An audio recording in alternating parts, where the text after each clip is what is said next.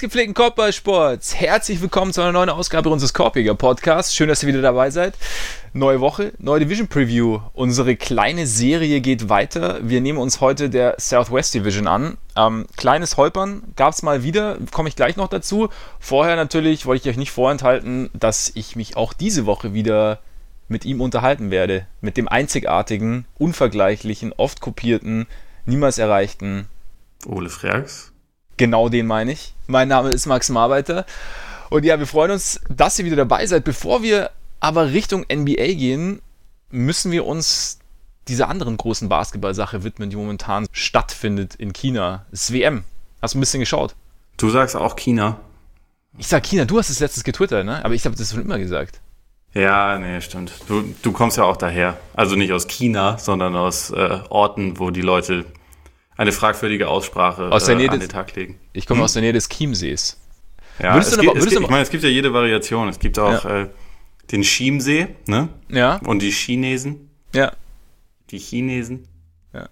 Und Chiemsee. Würdest du auch Chiemsee sagen dann? Nein, selbstverständlich nicht, aber es sind ja auch andere Wörter. Und da kommt ja noch dann ein E hinter dem I.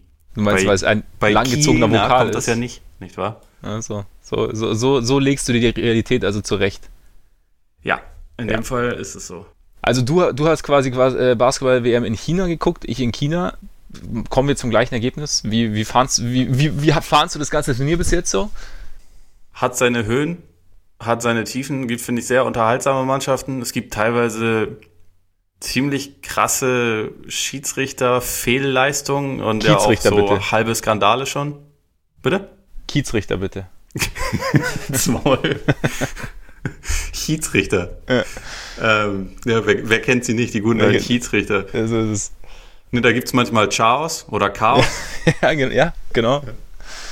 Und äh, ja, ich meine, im Endeffekt finde ich es natürlich relativ schade, wie die deutsche Mannschaft sich vor allem durch ein Spiel, aber eigentlich durch relativ große Teile des Turniers irgendwie sich diese eigentlich ja ganz positive Ausgangslage so ein bisschen, bisschen selbst verhagelt hat. Also auch äh, diese leichte Euphorie, die entstanden ist. Also ich glaube, man kann aus heutiger Sicht sicherlich sagen, dass der, der Kader an vielen Stellen ziemlich überbewertet wurde. Sicherlich auch von uns, glaube ich. Also bei, bei Spox jetzt in dem Fall. Wir haben ja hier nicht, mhm. nicht wahnsinnig viel drüber gesprochen, aber ähm, das war schon ernüchternd. Und also gerade gegen, gegen die Dom-Rap, das war jetzt ein ein Spiel, was in die Annalen eingehen wird, aber aus, aus den falschen Gründen. Ich meine, jetzt, jetzt haben sie immerhin noch so die Quali-Quali geschafft. Das ist ja immerhin etwas und sich ja. auch mit ein paar Leistungen dann ganz okay verabschiedet, aber insgesamt war das natürlich irgendwie eine relativ, relativ große Enttäuschung, dieses Turnier.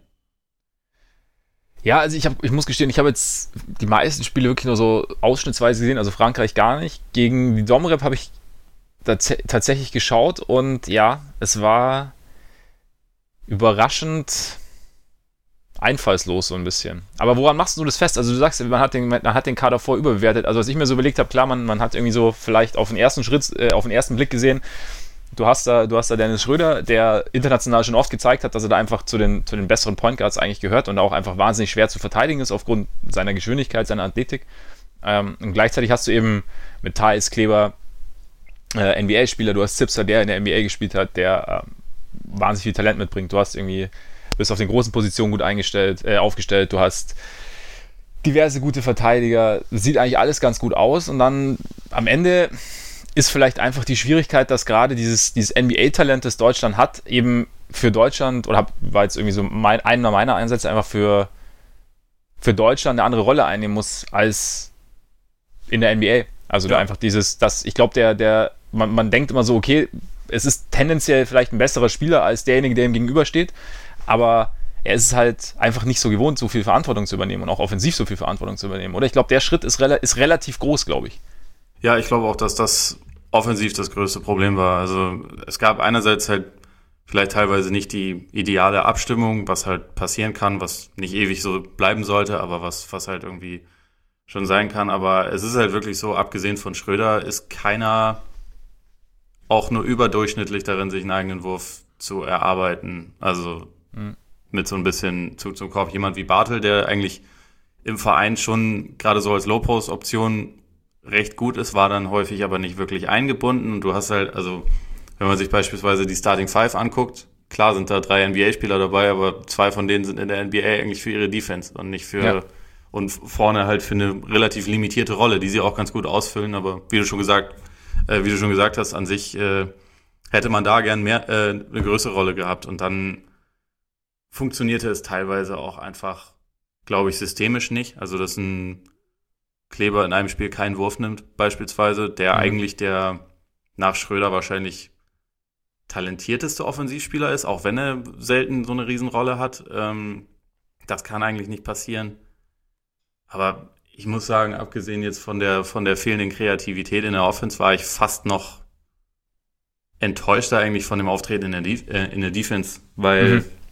meiner Meinung nach hätte das die große Stärke sein müssen. Ich, ich war auch vorher schon der Meinung, dass Deutschland offensiv jetzt kein überragendes Team ist, weil man halt abgesehen von Schröder nicht diese diese krassen, dynamischen Superscorer hat, wie jetzt beispielsweise Frankreich, wo ein Evan Fournier halt einfach jederzeit 30 Punkte machen kann und ein mhm. Colo 25 und so. Also solche Spieler gibt's halt bei uns nicht, aber defensiv hätte diese Mannschaft eigentlich zu den Besten des Turniers gehören müssen, meiner Meinung nach. Also mit dem, mit dem Spielermaterial, was da war und das, das ist halt absolut nicht der Fall gewesen und dann, also in einigen Spielen wirkte das mehr, also am Anfang gegen Frankreich wirkte es, als hätten sie Schiss dann nach einer Weile ging's und dann waren sie im Spiel und haben wahrscheinlich auch so über die letzten drei Viertel gegen Frankreich eigentlich ihre beste Turnierleistung gezeigt.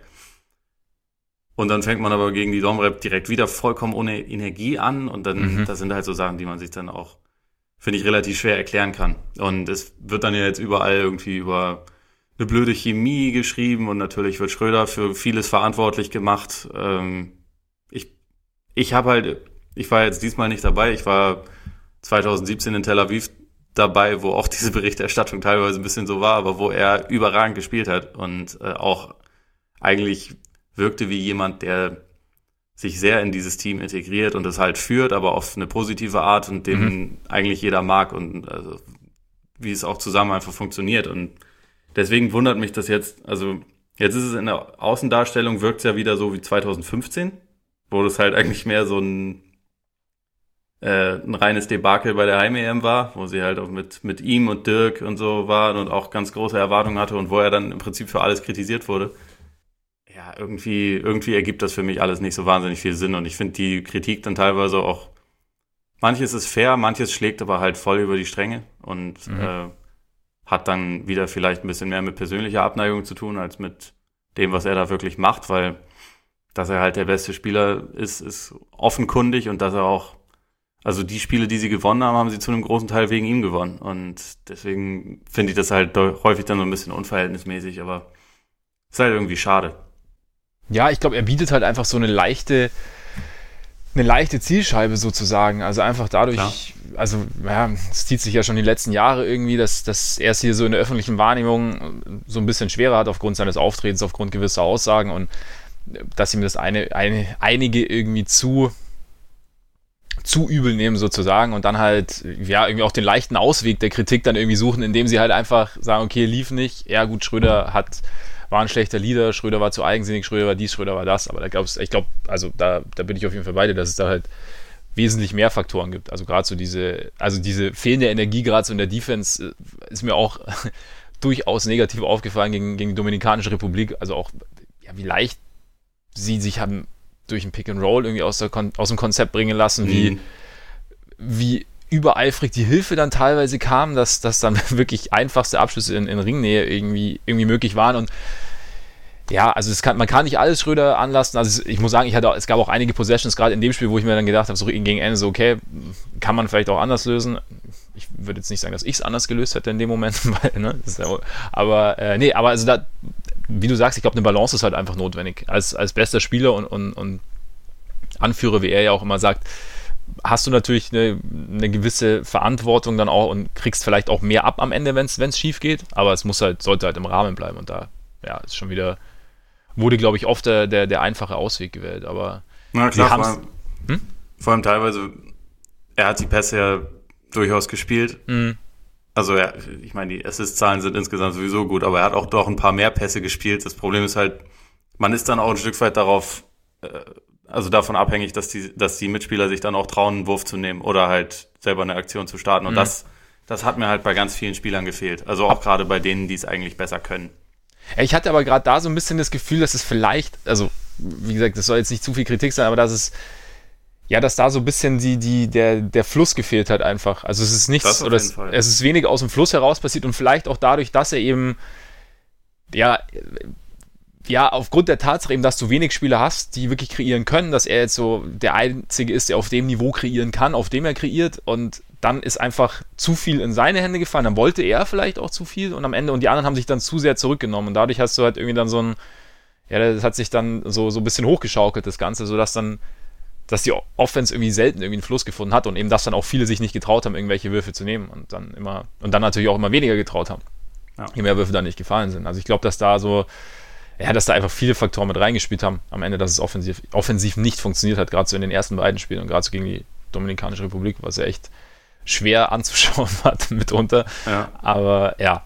Ich denke, da wurde auch teilweise ein bisschen bei der, bei der Kaderzusammenstellung einfach auch schon ein bisschen, ja, ein bisschen Fehler gemacht. Also einfach zum Beispiel, dass es, es waren jetzt fünf Bigs dabei mhm. und ähm, Thiemann hat kaum gespielt, weil er auch eigentlich schon relativ klar der fünftbeste von diesen fünf meiner Meinung nach ist. Und also ich habe das voll verstanden, dass man halt Wagner Grund, äh, aufgrund dieses Überangebots halt zu Hause gelassen hat, aber ein Bonga beispielsweise hätte ja. in einem Team, wo außer Schröder fast niemand ein richtiger Ballhändler ist, hätte ich da eigentlich schon ganz gerne gesehen. Also einfach um vielleicht dann auch noch mal so ein bisschen was Unbekümmertes reinzubringen, weil ich hatte halt bei vielen, die den Ball in der Hand hatte, das Gefühl, die haben dann schon schnell gemerkt, ah, der Druck ist da und damit kann ich vielleicht nicht so gut umgehen.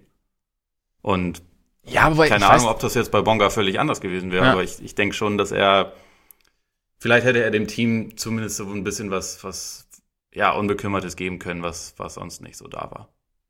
Ja, kann gut sein, wobei ich weiß gar nicht immer, ob es dieser Druck dann ist, der, der, dem der eine oder der andere nicht so zu äh, gewachsen ist, sondern vielleicht ist es auch einfach wirklich so ein, ja, so eine, so, eine Art, wie gesagt, fehlender Fluss einfach im, Spiel, in, im eigenen Spiel dann auch einfach. Wenn alle, wenn jede Aktion erstmal Nachdenken erfordert und dann ja. in dem Moment, in dem du nachdenkst, geht es eigentlich schon mehr oder weniger schief. Also gerade wenn du werfen sollst oder wenn du ziehen sollst. Es ist einfach so, dir, dir fehlt so diese Millisekunde, dir fehlt so diese Überzeugung. Ich weiß gar nicht, ob das immer ein Druck ist. Vielleicht spielt es dann auch mit rein, wenn du dann merkst, es läuft nicht in dem Spiel. Aber so von Anfang an ist vielleicht, ja, saß, wie gesagt, ich habe nicht alles gesehen und ich habe eben das Spiel gegen die Domrep gesehen und da war es vielleicht wirklich so ein bisschen so dieses, äh, ja, also mir persönlich hat da so dieses, die Selbstverständlichkeit im Spiel gefehlt. Keine weißt du, ja, weißt du, wer gegen die Domrep gefehlt hat? Heiko Schafazik. Der Heiko Schafazik, richtig, ja. Der wäre es gewesen. Ja. Ja, der, der hätte so zwei, drei Dreier ausgepackt. Wer weiß, ob er sie getroffen hätte, aber er ja, hat sich getraut, sie zu nehmen. Das ja, war, ja, genau. Das, das wäre gut gewesen. Aber ja. ja. was meinst du, wer das Turnier gewinnt? Hat dir, wer hat dir bisher am besten gefallen? Äh, ich habe wenig Serbien gesehen, tatsächlich, leider bis jetzt. Äh, ich, ich muss sagen, die USA wirken für mich wie, also, ist jetzt unfassbarer Expertentipp, den ich hier ablasse. Aber nee, aber tatsächlich, äh, ja, ich glaube, die USA machen es, weil sie mir jetzt nicht zwingend am besten gefallen, aber trotz allem, was man vorher so über irgendwelche Absagen gehört hat und wer jetzt alles nicht dabei ist, also dieses Team ist halt einfach immer noch, finde ich, wahnsinnig talentiert und äh, auch eigentlich talentierter als viele andere. Und gerade so dieses, dass du Spieler hast, die in ihren jeweiligen Teams schon einen gewissen Prozentsatz der Verantwortung übernehmen müssen und auch übernehmen. Also gut, kennen wir sogar äh, 99,9 Prozent bis jetzt. Aber, bei den Hornets. Ja, bei den Hornets, genau. Ähm, Nee, aber die, die es eben gewohnt sind, Verantwortung zu nehmen und auch eine gewisse Offensivlast zu tragen, gleichzeitig aber nicht die absoluten Superstars sind, ähm, habe ich da so ein Gefühl, dass es da so ein bisschen so ein, so ein, so ein Übergeben gibt während des Turniers, wer jetzt gerade mal irgendwie das machen kann. Und dazu hast du eben Popovic, der das coachen kann. Und ich glaube so, ja, die Serben haben Jokic und sie haben Bogdanovic, der ja äh, irgendwie, wo ist er komplett ausgerastet? In welchem Spiel war das gegen? In jedem, also der legt im ja. Schnitt bisher, glaube ich, über 25 Punkte ja, auf. Aber also genau weiß ich aber nicht. Genau, also der hat jetzt der echt ein extrem gutes Turnier spielt und die haben halt die sonst extrem gut aufgestellt sind, aber ich glaube so in der Breite, die USA können halt noch mehr reinwerfen teilweise. Habe ich zumindest so bis jetzt den Eindruck und sie haben jetzt klar gegen die Türken haben sie gewackelt, aber das war vielleicht auch nochmal so ein bisschen so ein Okay, Freunde, wir müssen uns ein bisschen mehr zusammenreißen eventuell. War ein geiler Auftritt von JD Osman. Ja, stimmt. Also ich meine, ja gesagt, der, der ist der eine, den ich bei den Cavs positiv sehe. in, dem, in, dem, in, dem, Spiel hat er alles gerechtfertigt. Ja, ja. Einmal aber, Vertrauen. Aber dann kurz darauf gegen Thomas Latoranski war natürlich Schluss. Ja, Weil Thomas Satoranski natürlich auch ein brutales Turnier spielt. Kann man wohl sagen. Ich, die äh, Tschechien grundsätzlich. Also ja. als ich die hier beim, beim Supercup in Hamburg gesehen habe, hätte ich jetzt nicht damit gerechnet, dass die das Viertelfinale erreichen und unter anderem halt gegen, wo wir jetzt gerade, gegen die Türkei gewinnen. Ja, und gegen Brasilien haben sie auch geschlagen und ja gut, jetzt halt knapp, oder halt mit sieben jetzt gegen Griechenland verloren. Da fand ich, also ich freue mich jeden Tag mehr auf Satoranski, muss ich sagen, weil er hat, also die Spiele Willst du eine Auszeit nehmen? äh, nicht, es geht nur um Satoranski jetzt. Ich weiß nicht, es ist, es ist ja WM-Bezug quasi, aber Stimmt. äh, nee, aber er hat, also er spielt halt schon unfassbar intelligenten Basketball, auch wenn er jetzt halt äh, genauso mit Abstand der, der beste Tscheche ist. Aber trotzdem ist er jetzt nicht so, er, er, er drängt sich jetzt in, in keine Rolle rein oder so, sondern er lässt halt, er lässt das Spiel so ein bisschen zu sich kommen und schaut irgendwie auch, dass er andere mit einbezieht, irgendwie, wie er, Tempo verschleppt oder anzieht, ähm, selber abschließt oder den Ball nochmal ablegt. Das ist schon, das ist schon, das, das, das gefällt mir schon ziemlich gut. Und heute lief zum Beispiel, Griechenland lief es jetzt vom, vom Scoring her nicht so wahnsinnig gut. Dann hat er halt irgendwie, weiß ich nicht, neun Assists äh, und acht Rebounds, glaube ich, ausgepackt und dann am Ende aber auch noch äh, ein, zwei wichtige Würfe getroffen. Also das ist schon, es wird gut, glaube ich. Absolut. Ja. Glaube ich auch. Deswegen Tschechien auch Weltmeister natürlich. Also, Ja, okay. Darauf wollte ich hinaus. You heard it here first. Sehr ja, gut. Ja, genau. Ähm, meine Bold Prediction zur WM. Aber nee, wer, wer ist bei dir so? Also ich, ich habe äh, vor dem Turnier die Amis gesagt. Ich sag immer noch die Amis per Default. Ich glaube, es gibt so zwei, drei Teams, die sie an einem perfekten Tag schlagen können. Ich glaube, also Frankreich hatte ich so ein bisschen auf dem Schirm. Da, die treffen jetzt aber halt schon im Viertelfinale auf die USA. Das wird ein richtig geiles Spiel. Also das, das, das äh, werde ich mir auf jeden Fall angucken. Und die Mannschaft, die wir bisher, abgesehen von den Serben, die halt irgendwie bis auf die Niederlage gegen Spanien jedes Spiel mit 500 Punkten Unterschied gewonnen haben und halt auch eigentlich durch die Gegend getanzt sind, ähm, haben mir die Australier tatsächlich am besten gefallen, Ja. weil die so eigentlich das genaue Gegenteil der Serben sind. Die, die machen halt irgendwie alles über Abgezocktheit und äh, Baines ist, äh, ist, der, ist der Gott der Zerstörung, der hat jetzt schon wieder fünf Dreier gegen Frankreich getroffen. Das ist halt, der, der wird mir richtig fehlen in Boston, muss ich sagen. So, Ja, mal, sehen, ob kann er, mal sehen, ob er die Saison in Phoenix beendet. Weil ich glaube eigentlich, der, der gehört schon zu einem, zu einem, zu einem richtig guten Team. Geiler Eigentlich Typ. schon, eigentlich schon. Vielleicht. Und auch, auch wenn ein Della Vedova dann zum Korb zieht und fünf Pumpfakes macht, bis Rudy Gobert ihm tatsächlich den Gefallen tut, das fünfte Foul rauszuhauen. Das, ja, macht schon Spaß, denen zuzuschauen. Paddy Mills auf, äh, auf internationalem Niveau ist sowieso immer wieder total geil. Äh, wa- was ich dich noch fragen wollte, wie, wie findest du es eigentlich so, dass die Celtics quasi ein freies Trainingcamp bei, äh, bei Popovic bekommen? Ich find's überragend. Ja, ne? Selbst wenn es irgendwie nur, nur zwei oder so werden. Aber Ja. nee, das ist, das ist schon tatsächlich ziemlich, ziemlich gut. Ich glaube, davon kann man sehr profitieren, auch wenn sich Tatum halt verletzt hat, aber Ja. es ist ja offensichtlich nicht, ähm, nicht mega tragisch. Und ich meine, selbst wenn, man kann sich man kann sich überall, wo man im Sommer mal trainiert oder irgendwo auf dem Freiplatz dort, kann man sich halt genauso verletzen. Ja, man denkt nur Darius Miller von den Pelicans hat sich, glaube ich, gerade im Training die Achillessehne Ja. angerissen. So, Herr Boogie hat sich das kann halt irgendwie gerissen. immer passieren. Ja, Boogie ist äh, eh noch eine andere Geschichte Ja. und ähm, von daher das Risiko kann man meiner Meinung nach in Kauf nehmen und man hat was Positives davon. Also sie, Mhm. sind, sie sind jetzt halt irgendwie in großen Spielen, lernen sich kennen, also den neuen wichtigsten Spieler des Teams lernen sie jetzt irgendwie halt schon mal relativ intensiv kennen. Drei der anderen, die da wichtig sind und äh, meiner Meinung nach ist das was sehr Positives. Zumal da ja auch nicht nur Popovic rumläuft, so Steve Kerr ist da auch noch. Der Ja. ist jetzt auch nicht, nicht ganz kacke. Als Assistent durchaus in Ordnung. Ja. Wür- Würde Jim Boylan sicher nehmen. Das stimmt. Aber nur, wenn er sich endlich, wenn er endlich ein bisschen disziplinierter auftritt. Ja, auf jeden Fall noch ein bisschen härter. Also diese lange Leine ist eigentlich nichts. Jetzt haben wir, jetzt haben wir schon relativ viel Zeit rum und noch immer nicht über die NBA gequatscht oder nicht äh, über die Southwest Division. Sollen wir, sollen wir mal, sollen wir umswitchen oder hast du noch irgendwas zu WM? Äh, nö, habe ich nicht. Aber wir, wir müssen noch äh, Housekeeping betreiben. Ach stimmt, Housekeeping, richtig. Ich hätte Weil, erstens hast du letzte Woche wieder gewonnen. Die, der verpackungsfreie Spirmarkt, wie ich es bei Twitter leider formulieren musste, weil Ja, es einfach zu lang war, hat sich knapp durchgesetzt mit 125, also bei, bei 125 Stimmen hat es 53 Prozent erreicht. Und Ja. ich glaube, unsere Hörer mögen das irgendwie gerne, uns so ein bisschen auf die Folter zu spannen, weil Ja. bei der Abstimmung, um welche Division es jetzt ging, bei 118 Votes haben 51 Prozent für die Southwest Division gestimmt. Ja, Freunde, das, das muss nicht sein. Wir sind, wir sind nicht mehr die Jüngsten. So viel Aufregung verkraften wir normalerweise nicht am Sonntagabend. Ja, vor allem du nicht. Vor allem ich nicht. Bin noch ein Stückchen älter als du. Das, das muss deutlicher werden. Wobei nächste Woche gibt es ja gar keine Abstimmung. Das ist ja klar, was wir machen. Ja, oder wir, wir, wir werden jetzt total anarchistisch und sagen, boah, macht ihr doch, wie ihr wollt. Oh, das können wir natürlich machen. Nochmal ein letztes Duell. Stimmt eigentlich. Ja. Ja, wir machen eine Abstimmung, oder? Ja. Ja. Okay, ist hiermit beschlossen. Mal, mal sehen, ob sie auf 50-50 endet. Ja, genau. Wenn sie 50-50 endet, wird es nie wieder eine Abstimmung geben, Freunde. Also reißt euch zusammen. Gut, äh, apropos Housekeeping, haben wir, haben, wir, haben wir schon erzählt, dass wir eine Patreon-Seite haben? Nein, haben wir nicht. Haben wir nicht, ne? Also heute zumindest noch nicht, vorher vielleicht schon mal. Aber wir haben eine Patreon-Seite. Auf der könnt ihr uns unterstützen, wenn ihr das möchtet. Ähm, Patreon.com slash Korpiger Podcast, Korpiger mit. Ei. So sieht das aus. Da könnt ihr uns einen kleinen monatlichen Beitrag geben, wenn ihr uns einen kleinen monatlichen Beitrag geben möchtet. Und wie jede Woche geht auch an dieser Stelle wieder ein ganz großer Dank raus an die, die es schon tun. Uns freut es echt sehr, dass ihr das macht, dass ihr das äh, aus freien Stücken tut und uns damit unterstützt. Vielen Dank dafür. Und ja, wie gesagt, wer das machen möchte, kann es gerne noch tun. Und wer möchte uns, wobei wahrscheinlich habt ihr es alle sowieso schon gelesen, fünfmal, aber ihr könnt auch Oles Buch noch lesen, ne? Worum geht's Ihr könnt es auch ein sechstes Mal lesen. Ja. Das Nowitzki-Phänomen. Es geht unter anderem um die Leute, die jetzt gerade bei der WM enttäuscht haben. um es positiv zu formulieren. ja. Ja, nee, ich habe ein, ein Buch über äh, Dirk Nowitzki und den deutschen Basketball und die etwas jüngere Spielergeneration geschrieben. Ist äh, bei Amazon erhältlich, bei allen Buchhändlern der Welt. Ist super, habe ich gehört. Ist also, super. Stimmt. Schleift Zuschlagen. es euch rein Ja. und äh, ja, damit machen wir mal weiter. Da machen wir weiter. Wohl hat es ja schon kurz angesprochen. Wir haben letzte Woche die.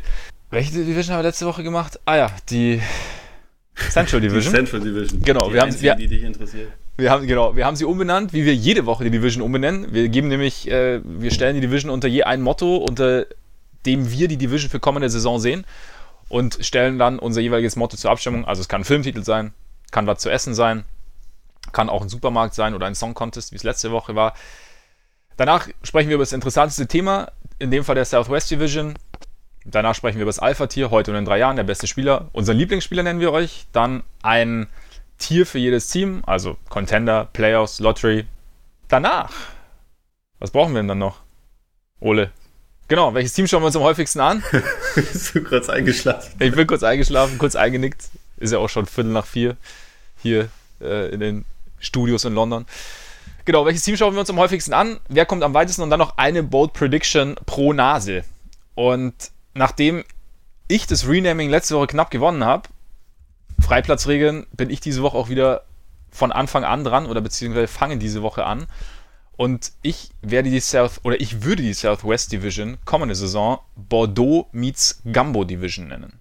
Und zwar, also wir sind ja, wir, wir sind ja im Süden zu Hause, ne? Southwest, Südstaaten, Louisiana, Tennessee. Dazu kommt Texas und Gumbo ist ein Eintopf, ein Eintopfgericht, das vor allem in den Südstaaten zu Hause ist. Und also nicht in Texas, aber in Tennessee und in Louisiana. Und ein Eintopf braucht ja viele Zutaten, ne? Also alles mögliche kommt rein. Fleisch, beim Gambo kommt auch Fisch mit rein und Gemüse und du mischst alles durch. Du probierst vielleicht auch verschiedene Zutaten aus, dann probierst du zum ersten Mal, dann ist vielleicht nicht ganz so gut, dann lässt du beim nächsten Mal vielleicht eine Zutat weg, holst eine neue Zutat dazu, mischst wieder, rührst ein bisschen durch. Und es kann ein bisschen dauern, bis du das richtige Rezept gefunden hast, bis du auch die richtigen Zutaten gefunden hast. Und ganz wichtig beim Gambo ist vor allem, auch deswegen das Gambo und nicht der Eintopf. Es muss lang kochen. Es braucht Zeit.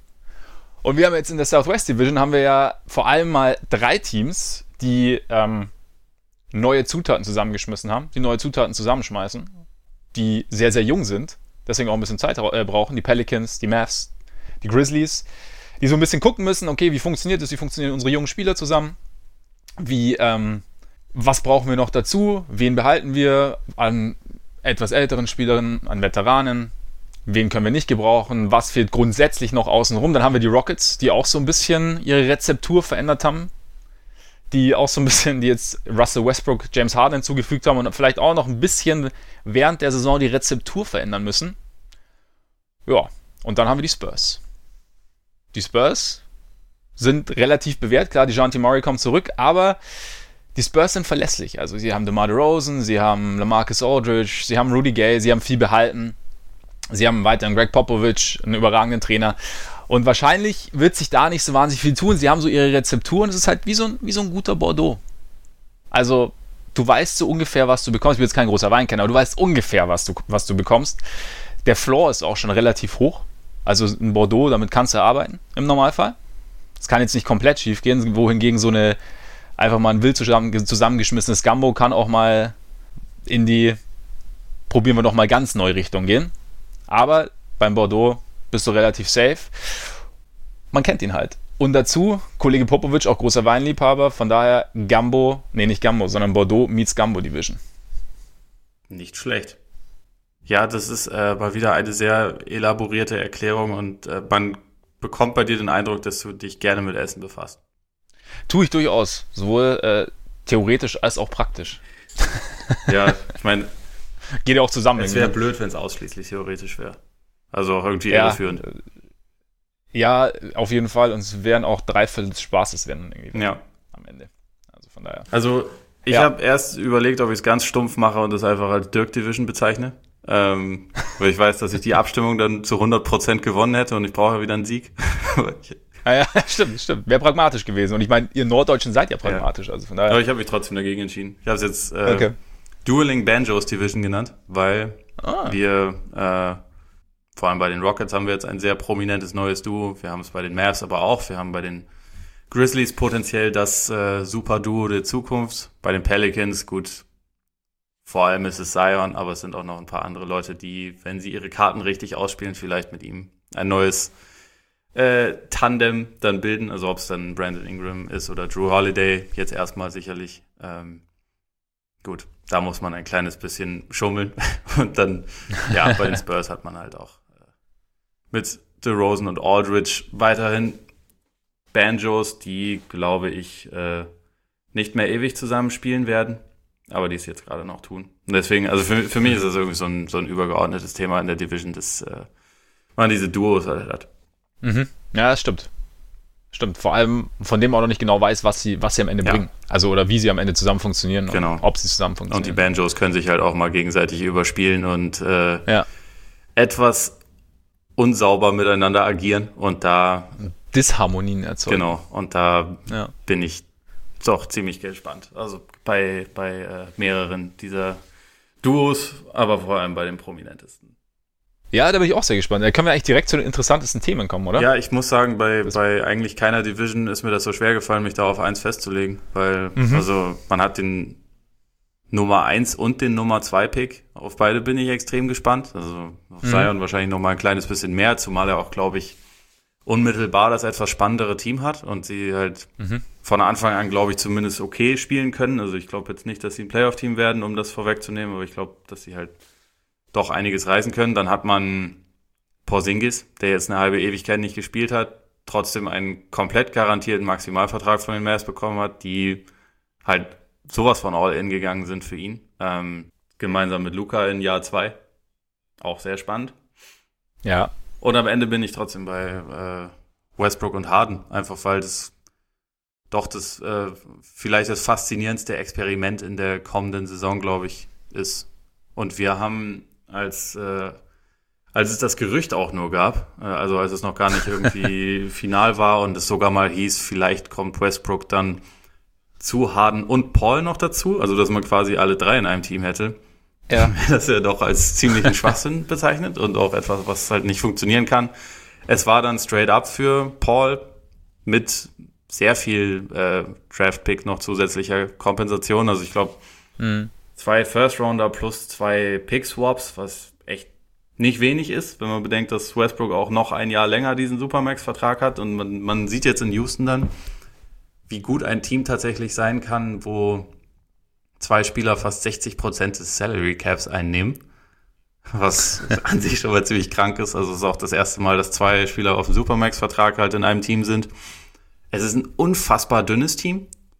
Ja. Also hinter der ja. Starting Five kommt fast nichts mehr, was irgendwie sich in der NBA schon wirklich bewiesen hat. Also Austin Rivers ist wahrscheinlich der, der sechstbeste Spieler, würde ich sagen. Und also ja. überhaupt nicht. Also auch nur zwölf unter Vertrag momentan, ne? Ja, genau, genau. Und ähm, Bisher ist aber, also das ist ja auch jetzt nicht das erste Mal, dass von Rockets Besitzer Tillmann Fertitta noch nicht unbedingt das komplette äh, Commitment dafür zu erkennen ist, so wir, wir maximieren jetzt diese Chance und, und äh, mhm. geben so viel Geld aus, wie es halt nötig ist, um diesen Kader so gut wie möglich zu machen. Bin ich mal gespannt, ob sich das im Laufe der Saison noch ändert. Also gewissermaßen halten sie sich auch ein bisschen Flexibilität noch offen. Aber an sich sind sie mehr oder weniger darauf angewiesen, dass halt jemand wie Daniel House äh, eine ganz gute Saison spielt, vielleicht ein Isaiah Hartenstein einen großen Schritt nach vorne macht. Das würde auf den großen Positionen sehr helfen, weil da halt mhm. du hast den antiken Nene da noch rumlaufen, den sie jetzt nochmal für einen weiteren, äh, für ein weiteres Jahr unter Vertrag genommen haben, aber ja, stimmt, ja. Die sind ja. da unfassbar dünn besetzt. Ja. Und äh, das ist. Tyson Chandler. Stimmt, ja, Tyson Chandler jetzt auch mit, mit glaub 37 Jahren und ist wahrscheinlich jetzt ja. aber erstmal der designierte Backup. Und wenn man bedenkt, dass halt sowohl Harden als auch Westbrook über die Jahre schon sehr viele Meilen abgerissen haben, sehr viele Minuten gespielt haben und also gerade Harden auch in Richtung Playoffs dann mehrfach schon ausgebrannt eigentlich war und mhm. äh, da nicht mehr so gut gespielt hat wie in der Regular Season, bin ich halt, ich halte das schon für ein sehr, ja, irgendwie riskantes, riskantes Experiment, was sie da haben und auch gerade mit diesen ganzen Picks, die da noch mit drin sind, wirkt es äh, für mich auch alles so ein bisschen wie ein ein bisschen ein Hail Mary von Daryl Morey, der vielleicht gleichzeitig auch sagt, bis diese Picks dann irgendwann alle äh, durch sind, bin ich vielleicht aber schon gar nicht mehr hier, aber vielleicht haben wir in der mhm. Zwischenzeit einen Titel geholt. Und das ist halt so diese, diese, diese Wette, die da eingegangen wurde. Und ich weiß nicht, ob dieses, also das ist ja das, was im Zentrum steht, wie gut diese beiden dann überhaupt jetzt noch harmonieren. Also sie haben ja in OKC früher schon mal ganz gut harmoniert, aber da war dann auch noch so ein Typ namens Kevin Durant, der ein paar äh, Lücken abgedeckt hat, sage ich mal. Und der halt so der und und Harden war damals halt ein Six Man. Jetzt ist er einmal MVP und dreimal Zweiter bei der MVP-Wahl geworden. Und äh, auch Westbrook hat sich ja seither doch ziemlich ziemlich entwickelt. Und äh, ich glaube mittlerweile irgendwie schon, dass es ein bisschen also der Fit zwischen den beiden vielleicht ein kleines bisschen zu negativ gesehen wird, weil ich glaube, dass, dass, dass das schon funktionieren kann und man hat Westbrook einfach auch noch nicht wirklich häufig in einer Offense gesehen, wo er von drei bis vier wirklich echten Shootern umgeben wurde. Und ich glaube, dass das schon. Aber haben die Rockets das? Da bin ich, also bin ich mir nämlich selber nicht ganz so hundert. Also sie, sie haben schon Shooter, aber es ist auch ziemlich streaky mitunter, finde ich jetzt. Ja, ich meine, kommt ein bisschen drauf an, wie du jetzt jemanden wie PJ Tucker siehst, aber wenn der in der Ecke steht, halte ich ihn schon für einen recht ja, guten okay. Shooter. Ja, Ansonsten jetzt ja. vielleicht nicht unbedingt, aber wenn du da Gordon plus Harden plus ähm, weiß nicht, Rivers, falls sie mal ganz klein spielen wollen, oder du hast halt drei ja. Shooter plus, plus Capella noch. Ja. Ich kann mir schon vorstellen, dass das ein paar Stärken von Westbrook vielleicht auch noch ein bisschen besser maximiert, als das über die letzten Jahre war. Und ihm vielleicht auch dann einfach den Weg zum Korb noch so ein bisschen erleichtert, äh, mhm. um ihm den, die teilweise doch etwas, äh, etwas arg übertriebenen, schwierigen Abschlüsse direkt am Mann äh, aus der Mitteldistanz oder von der Dreierlinie, wo er eigentlich nichts trifft, äh, das so ein bisschen abzugewöhnen oder zumindest ein bisschen, bisschen zu reduzieren. Und dann sehe ich da schon spielerisches Potenzial, also irgendwie eine gewisse Upside, aber es, es gibt auch irgendwie eine relativ krasse Downside. Einfach weil es so wenig Spieler sind auch, die, auf die man sich ja. irgendwie verlassen kann. Was ich halt finde, also gerade wenn du sagst, so wenn Westbrook den Ball hat, also ich glaube schon auch, dass es gerade Harden ihm, also klar, er hat schon, also Westbrook hat schon mit, mit Paul George zusammengespielt und es hat hat dann teilweise auch sehr gestartet in der Offense, aber Harden ist einfach auch nochmal ein besserer Offensivspieler, hat auch nochmal mehr Anziehungskraft für die Defense abseits des Balls, auch wenn er, selbst wenn er jetzt nicht wahnsinnig viel rumrennt, sondern einfach nur in der Ecke steht und wartet. Das glaube ich schon, dass Westbrook viel, also mehr Platz hat. Wo ich mich halt eher frage, wie es halt ist, wenn, wenn Harden den Ball hat. Also, das ist eher so meine, sind eher so ein bisschen meine Bedenken, sozusagen, dass Paul konnte zumindest, war jetzt kein Riesendreierschütze, aber er konnte zumindest halbwegs werfen. Ja. Und ich glaube, und ich könnte mir halt vorstellen, dass wenn, wenn, wenn, wenn die Rockets wieder so auf diese harten ISOs gehen und vielleicht brechen sie das ganze System auch noch mehr auf, keine Ahnung, ich weiß es nicht. Aber sollten sie es wieder so in der Intensität tun, glaube ich, dass Harden eventuell weniger Raum hat, als er vorher hatte.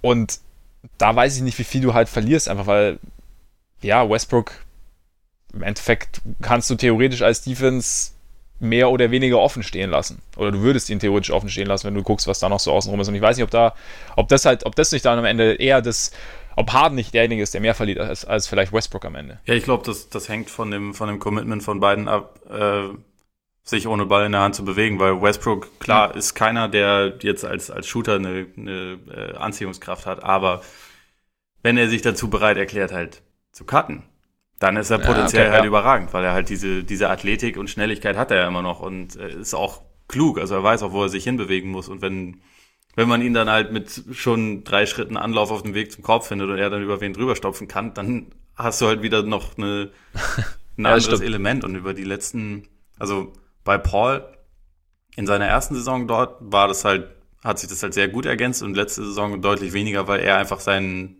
seinen Mann in der Isolation nicht mehr schlagen konnte, weil er nicht dran vorbeikam mhm. und einfach ein bisschen langsamer war. Und ich glaube, dadurch ist das dann halt dann gerade zu den Playoffs ein bisschen zu sehr eingeschlafen. Also da war dann häufig Eric Gordon eigentlich der zweite äh, neben Harden, der da wirklich was, was reißen konnte. Und das, ja, ich meine, ich habe bei Westbrook auch immer meine Skepsis, weil man viele Sachen bei ihm sieht man halt irgendwie seit Jahren und moniert sie seit Jahren, so Bewegung abseits des Balles und defensives Engagement und überhaupt.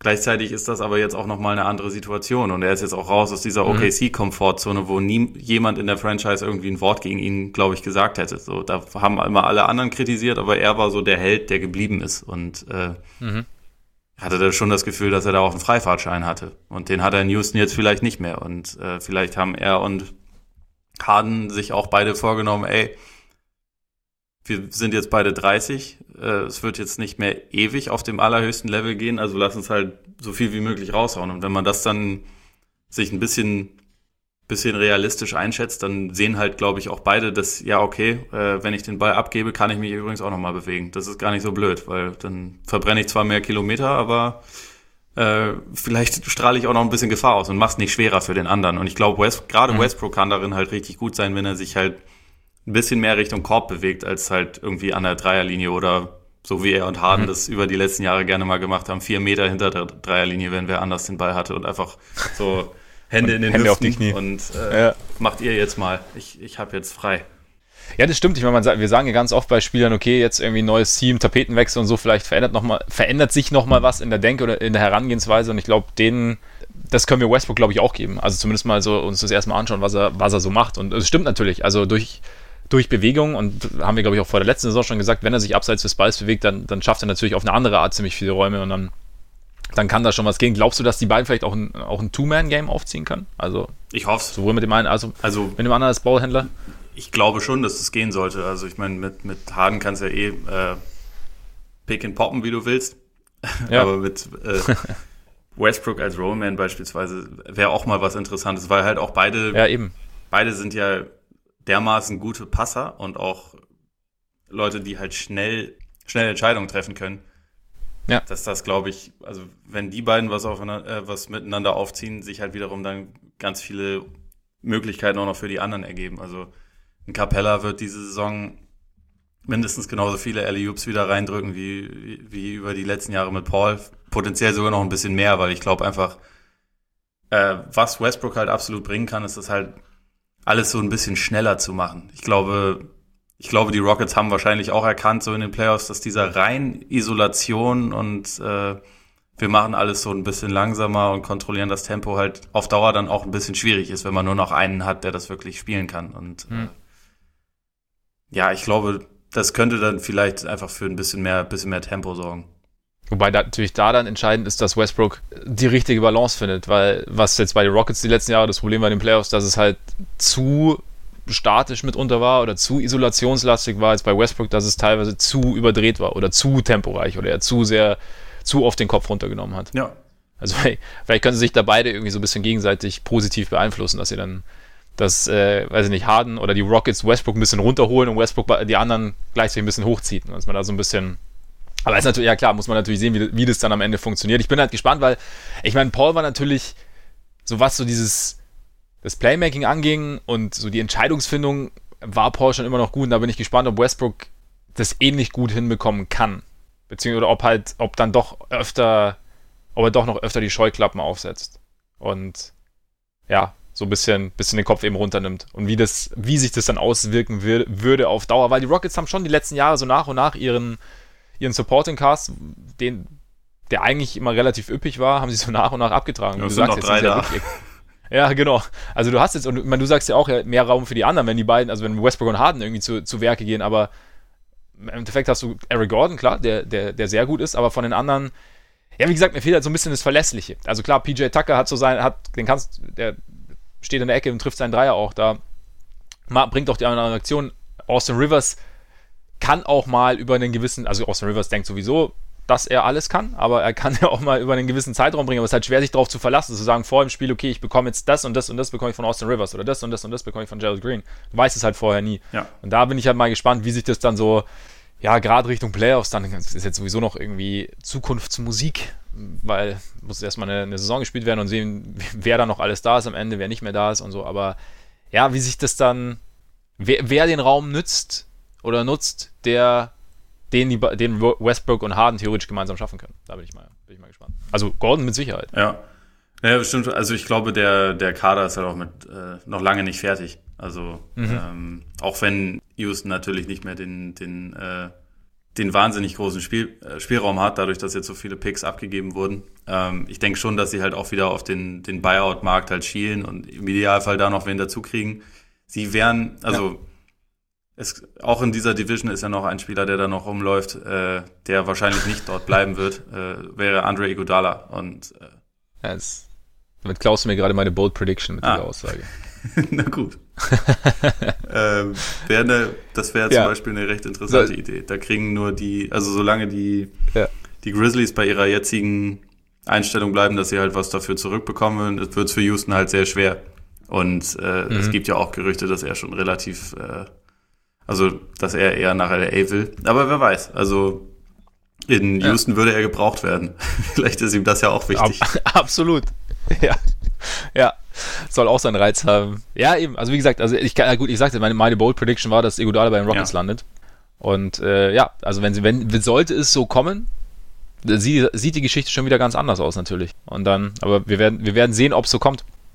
Meinst du, es wäre sinnvoll zu sagen, nach allem, was wir jetzt die letzten zwei, drei, vier, fünf Jahre gesehen haben, dass Harden eigentlich de facto den Point Guard gibt und Westbrook den Shooting Guard? Ähm, ja, mehr. Auch wenn du es, wenn es natürlich, auch wenn du es natürlich fluide machst und natürlich äh, situativ mal der eine den andere und mal der andere das Playmaking übernimmt, aber dass dass tendenziell Harden eher der Einser ist und, und Westbrook der Zweier. Weil es wurde ja oft schon gesagt, dass Westbrook eigentlich auf der Zwei eventuell. Ja, also vielleicht besser. Ich glaube, wenn man das, das labeln will, ich kann mir, ich kann mir vorstellen, dass Harden ein bisschen mehr den Ballhändler geben wird. Also, weil er auch letztendlich einfach ein bisschen besser daran ist. Ähm, und dass sie das so sehen. Aber ich meine, letztendlich über die letzten Jahre ging es in der NBA so krass in die Richtung, dass du halt einfach mehrere Ballhändler, Positionen sind eigentlich nicht so wichtig. Hauptsache, du hast irgendwie so zwei, drei Leute. Und wer dann nominell der Point Guard ist, äh, ist dann vielleicht gar nicht so entscheidend. Aber ja, wahrscheinlich wird die Kontrolle ein bisschen mehr bei Harden liegen. Also würde, würde ich mal mhm. äh, davon ausgehen. Mit Betonung auf Kontrolle. Ja. so, allgemein. Ja, die könnte ich mir auch vorstellen. Ja, ich bin gespannt. Also, ist irgendwie, ist ein spannendes Projekt. Im ersten Moment habe ich mir gedacht, als sie, als es hieß Westbrook, also ja, du hast ja schon angesprochen, so unsere Diskussion, als die Gerüchte aufkamen, aber als es dann durch war, habe ich mir gedacht, boah, pff, ich kann es mir nicht richtig vorstellen. Andererseits, ja, vielleicht sieht man Westbrook auch ein bisschen zu, zu negativ mittlerweile. Also da, da, da kommt schon noch, kommen schon auch noch Dinge bei rum, die man ganz gut gebrauchen kann. Und, und wie gesagt, vielleicht ist es im, im Duett mit Harden, vielleicht funktioniert es besser, als man so denken würde. Also. Ich meine, das wichtigste Thema, das habe ich ganz vergessen, natürlich, ob er nochmal ein Triple-Double über die Saison auflegt. Absolut. Aber ansonsten, ja. ja. Schauen wir mal. Also, war das auch dein, äh, dein interessantestes Thema für die Division? Nee, mein interessantes Thema war tatsächlich ein ganz anderes. Also ich meine, du hast, also ich, diese ganzen ähm, neuen Konstellationen und so finde ich auch interessant. Mein interessantes Thema war aber, ich, äh, wie, wie haben die Lakers in den letzten Jahren wirklich gepickt? Ja, stimmt. Ähm, ja, ja. und zwar, äh, ja, wir haben ja die, die Herren Ingram und, und Lonzo Ball spielen ja mittlerweile eben bei den Pelicans. Wurde auch schon das ein oder andere Mal erwähnt. Dazu ähm, Josh Hart. Als sie in die Liga kamen, also gerade zu Ingram und, und Lonzo, wurde ja vom nächsten großen Ding gesprochen. Also Lonzo, also Magic hat ja Lonzo als quasi den nächsten Franchise Point Guard vorgestellt und klar, Magic übertreibt auch mal ganz gern, aber trotzdem, es war, war große Hoffnung, wurde in sie gesetzt. Ingram wurde mit Kevin Durant verglichen, tendenziell natürlich auch wegen seiner Statur, aber trotzdem, also und sie sind halt die ersten Jahre ihrer Karriere sind sie halt gerade diese Versprechungen so ein bisschen schuldig geblieben aus unterschiedlichen Gründen. Und es war sicherlich nicht der einfachste Start in LA. Es gab irgendwie wenig Struktur, es gab irgendwie auch keine richtige Richtung. Es wurde, es wurde irgendwie ja so ein bisschen hin und her gepickt. Dann gab es eben diese D'Angelo Russell-Geschichte. Es waren teilweise sehr lustige Teams. Es gab auch nicht, ähm, es gab auch nicht immer die, die, die ja, besten Veteranen so an der Seite, die es so ein bisschen hochziehen können. Also teilweise gab es es, teilweise nicht. Und plötzlich war dann letzte Saison in diese Drucksituation da mit jetzt LeBron und jetzt äh, muss geliefert werden. Es gab Verletzungen. Und jetzt sind sie halt in einer Situation, in der durch Zion zwar eine gewisse Erwartungshaltung da ist, aber jetzt keine extreme Erwartungshaltung, finde ich. Also es ist, jeder sagt trotzdem, okay, es ist ein junges Team. Und natürlich sagt auch jeder, er möchte sehen, was sie so liefern, aber trotzdem glaube ich, es, hat irgendwie eine, eine bessere Mischung ich glaube, sie mit, mit, mit Alvin Gentry haben sie, glaube ich, auch einen ganz guten Coach. Also gerade auch für junge Spieler, der vielleicht auch ihr, ihrem jeweiligen Spiel relativ gut entgegenkommen kann, dadurch, dass er schneller spielen lassen will in der Offense. Ähm, sie haben gleichzeitig Veteranen, die sowohl eine Struktur vorgeben, also wie zum Beispiel JJ Reddick, der eben allein durch seine Bewegung und Präsenz als Shooter das Spiel ja so in eine gewisse Richtung lenkt, ohne wirklich aktiv viel am Ball zu sein oder auch den Ball viel zu brauchen, ähm, der auch glaube ich, einen persönlichen, einen positiven Einfluss haben kann. Ähm, sie haben Holiday, sie haben ähm, Favors äh, von den Jazz noch geholt. Und ich glaube, dass sie jetzt da in einer. Sie sind jetzt in einer Situation, in der junge Spieler sich, glaube ich, schon entwickeln können. Und sie, sie spielen, müssen nicht mehr die erste Geige spielen. Also die erste Geige ist, ist Zion. Und ähm, ja, deswegen bin ich, bin ich gespannt, wie sich die beiden halt entwickeln. Also was, klar, man muss jetzt mal sehen, wie es jetzt gerade bei Ingram ist, nachdem er seine, dieses Blutgerinnsel in der Wade hatte, wie sich das auswirkt. Also wir hoffen natürlich, dass sich das gar nicht mehr auswirkt, dass es einfach ausgestanden ist und gehen wir jetzt auch mal einfach davon aus. Aber ja, was sie da, was sie für eine Rolle einnehmen am Ende auch in der Liga und was sie für eine Rolle einnehmen können, wenn so dieses Scheinwerferlicht LA weg ist, wenn auch so ein bisschen, wie gesagt, mehr Struktur um sie herum da ist und auch, ja, vielleicht auch zu ihnen besser passendes Team um sie herum ist. Ja, ich bin mir bei, bei letzterem äh, noch nicht so sicher, wie gut dieses Team wirklich zusammenpasst. Also gerade ähm, besonders spannend oder besonders wichtig finde ich halt, wie, wie Ingram und Zion nebeneinander passen. Zumindest in meiner äh, zugegebenermaßen auch noch nicht vollkommen ausgereiften Vorstellung ist es ein bisschen schwierig, weil äh, einfach der Wurf nicht wirklich da ist und äh, man einem Zion, glaube ich, im Idealfall doch eher ein bisschen mehr Platz verschaffen will. Und Ingram war bisher, also letzte Saison, die Sachen, die er verdammt gut gemacht hat, waren zum Beispiel ab einem gewissen Punkt Alleingänge. Und über die letzten 15 mhm. Spiele der Saison war er ja, hat er wie eine richtige erste Option funktioniert und hat auch sehr gut gespielt, aber halt nicht unbedingt wie jemand, der, der jetzt dafür das große Tempo steht und, und halt einfach jemand, also über die letzten 15 Spiele ist sein Dreier dann auch gefallen, also ich glaube 38 Prozent oder so, wenn er das hinkriegt, wunderbar, dann mache ich mir eigentlich nicht so viele Sorgen, weil ich glaube, das, das kann dann schon ganz gut funktionieren, aber Stand jetzt, wenn wir uns mal vorstellen, wie die Starting Five wahrscheinlich aussieht, da hättest du dann im Frontcourt Ingram, Favors und Zion. Keiner war mhm. bisher wie wirklich ein Shooter. Und ähm, da stelle ich mir schon ein bisschen schwierig vor. Und bei Lonzo ist es ja ähnlich. Also bei Lonzo ist es auch, finde ich, wir hatten ja auch noch eine Frage dazu bekommen. Äh, die können wir vielleicht mhm. einfach jetzt auch gleich äh, ja. dann ja, warte noch ganz kurz, warte noch ganz kurz weil zu, zu Ingram. Also ist natürlich ein Punkt, also mit, mit, äh, mit dem Wurf und wie, wie gesagt, ich, ich äh, gebe dem Spieler nach dem Sommer mal so ein bisschen Benefit of the Doubt, wenn irgendwie sowas so klar war wie der Wurf, dann denke ich mir, okay, vielleicht hat er daran gearbeitet. Andererseits meine ich aber auch mit, welche Rolle sie einnehmen können oder wie die Lakers gepickt haben. Zum Beispiel, vielleicht ist Ingram dann auch in der Situation besser aufgehoben auf Dauer als ähm, Chef der Bank sozusagen. Möglicherweise. Wäre da nicht, wär da nicht der, der große, dann wäre er nicht der Impact-Player, von dem man den man sich damals erhofft hat, als er gedraftet wurde, aber vielleicht ist, ist, ist das auch eine Rolle, dass, oder zumindest in dem Teamgefüge, wie du sagst, weil natürlich hast du recht, dass äh, Favors nicht wirklich berühmt ist für seinen Wurf, Zion am College auch nicht groß, groß von draußen abgedrückt hat und bei Ingram musst du eben sehen. Klar. Aber wenn er, wenn er den Dreier trifft, dann ist wieder was anderes. Aber dann, klar, wenn, wenn du, wenn du Zion-zentrisch quasi davon ausgehst, passt natürlich Reddick theoretisch besser rein als, als Ingram vielleicht. Ja, wobei Reddick auf, auf der 2 meiner Meinung nach halt starten wird. Also würde ich von ausgehen. Ja, oder du machst halt so ein, oder du spielst halt ein 3-Guard-Lineup mit äh, Lonzo als Playmaker und dann Holiday. Aber da ist natürlich auch wieder wenig Shooting. Ja, natürlich. also ich, ich würde eigentlich schätzen, dass wahrscheinlich erstmal Ball von der Bank kommt. Aber ähm, hm. um nur die, die Frage noch mit reinzunehmen. Mhm. Äh, jetzt muss ich nur mal kurz rausfinden, wer sie gestellt hat. Ich habe sie nämlich einfach nur so kopiert.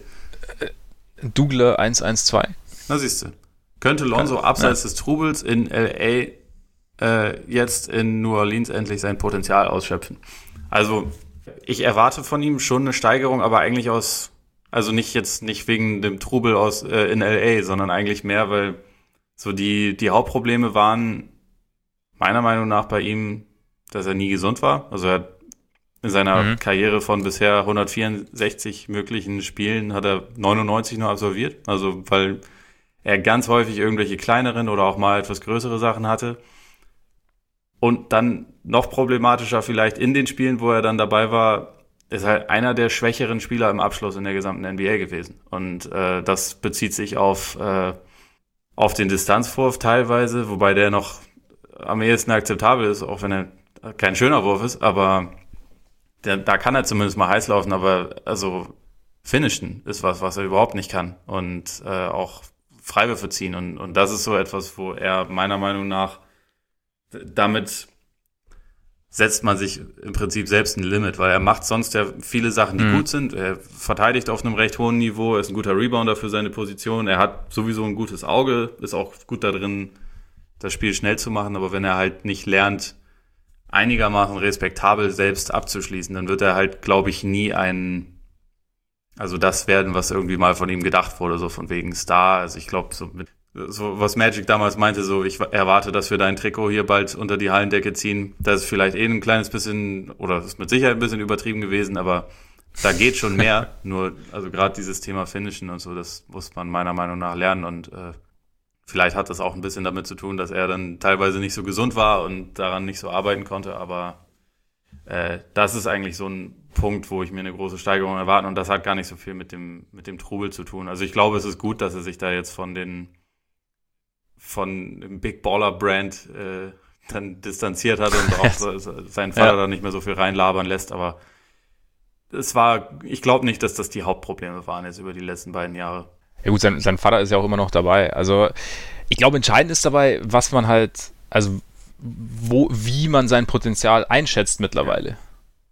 Also, und ich meine, wie du sagst, also wenn, solange der Abschluss halt nicht nicht so da ist, gerade so in Ringnähe, so, solange er sich nicht verlässlich irgendwie halbwegs den Wurf erarbeiten kann und dann auch eventuell, also zumindest Freiwürfe ziehen kann und ihn auch treffen kann, glaube ich, wird es schwierig, dass er seine, also dass er wirklich ein, ja, in die Phalanx der, der besseren Point Guards irgendwie komplett reinkommt, auch wenn er auf anderen Gebieten schon extrem viel mitbringt. Also ich glaube gerade so, wie gesagt, wie du sagst, Playmaking, auch Defense, ist es ist schon relativ gut. Aber es ist dann eben die Frage, ist er einfach nur ein solide, solider Aufbau oder ist er halt dann doch irgendwie mehr? Und da, ich glaube schon, also, dass es ihm gut tut, nicht mehr in LA zu sein.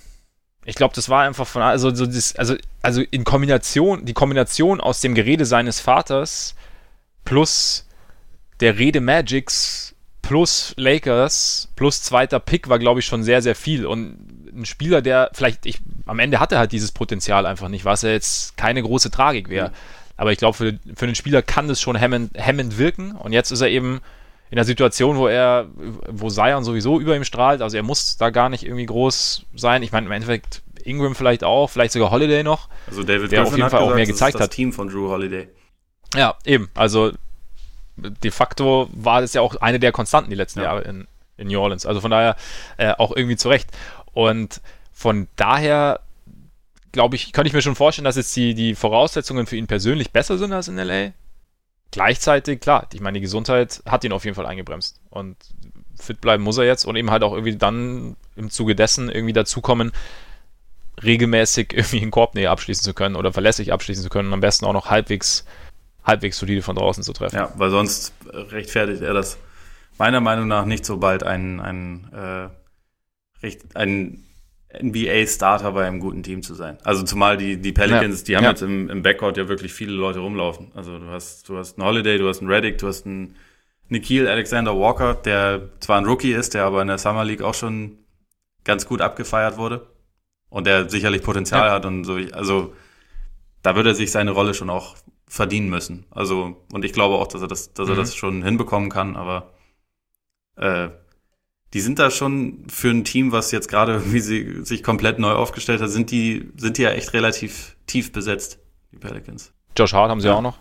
Man muss halt, ja stimmt, Josh also Hart ist auch noch da. Man muss halt einfach, ich glaube, das wird halt die Herausforderung über die nächsten ein, zwei, drei Jahre sein, wie gut die Teile zusammenpassen. Und bei Ingram musst du halt ein bisschen, ein bisschen Eben. eher schon die Entscheidung treffen, weil er nächstes Jahr Restricted Free Agent wird. Also er kann, könnte theoretisch auch diesen Sommer schon einen neuen Vertrag bekommen, aber ich kann mir vorstellen, dass beide Seiten sich das vielleicht erstmal eine Saison auch angucken wollen.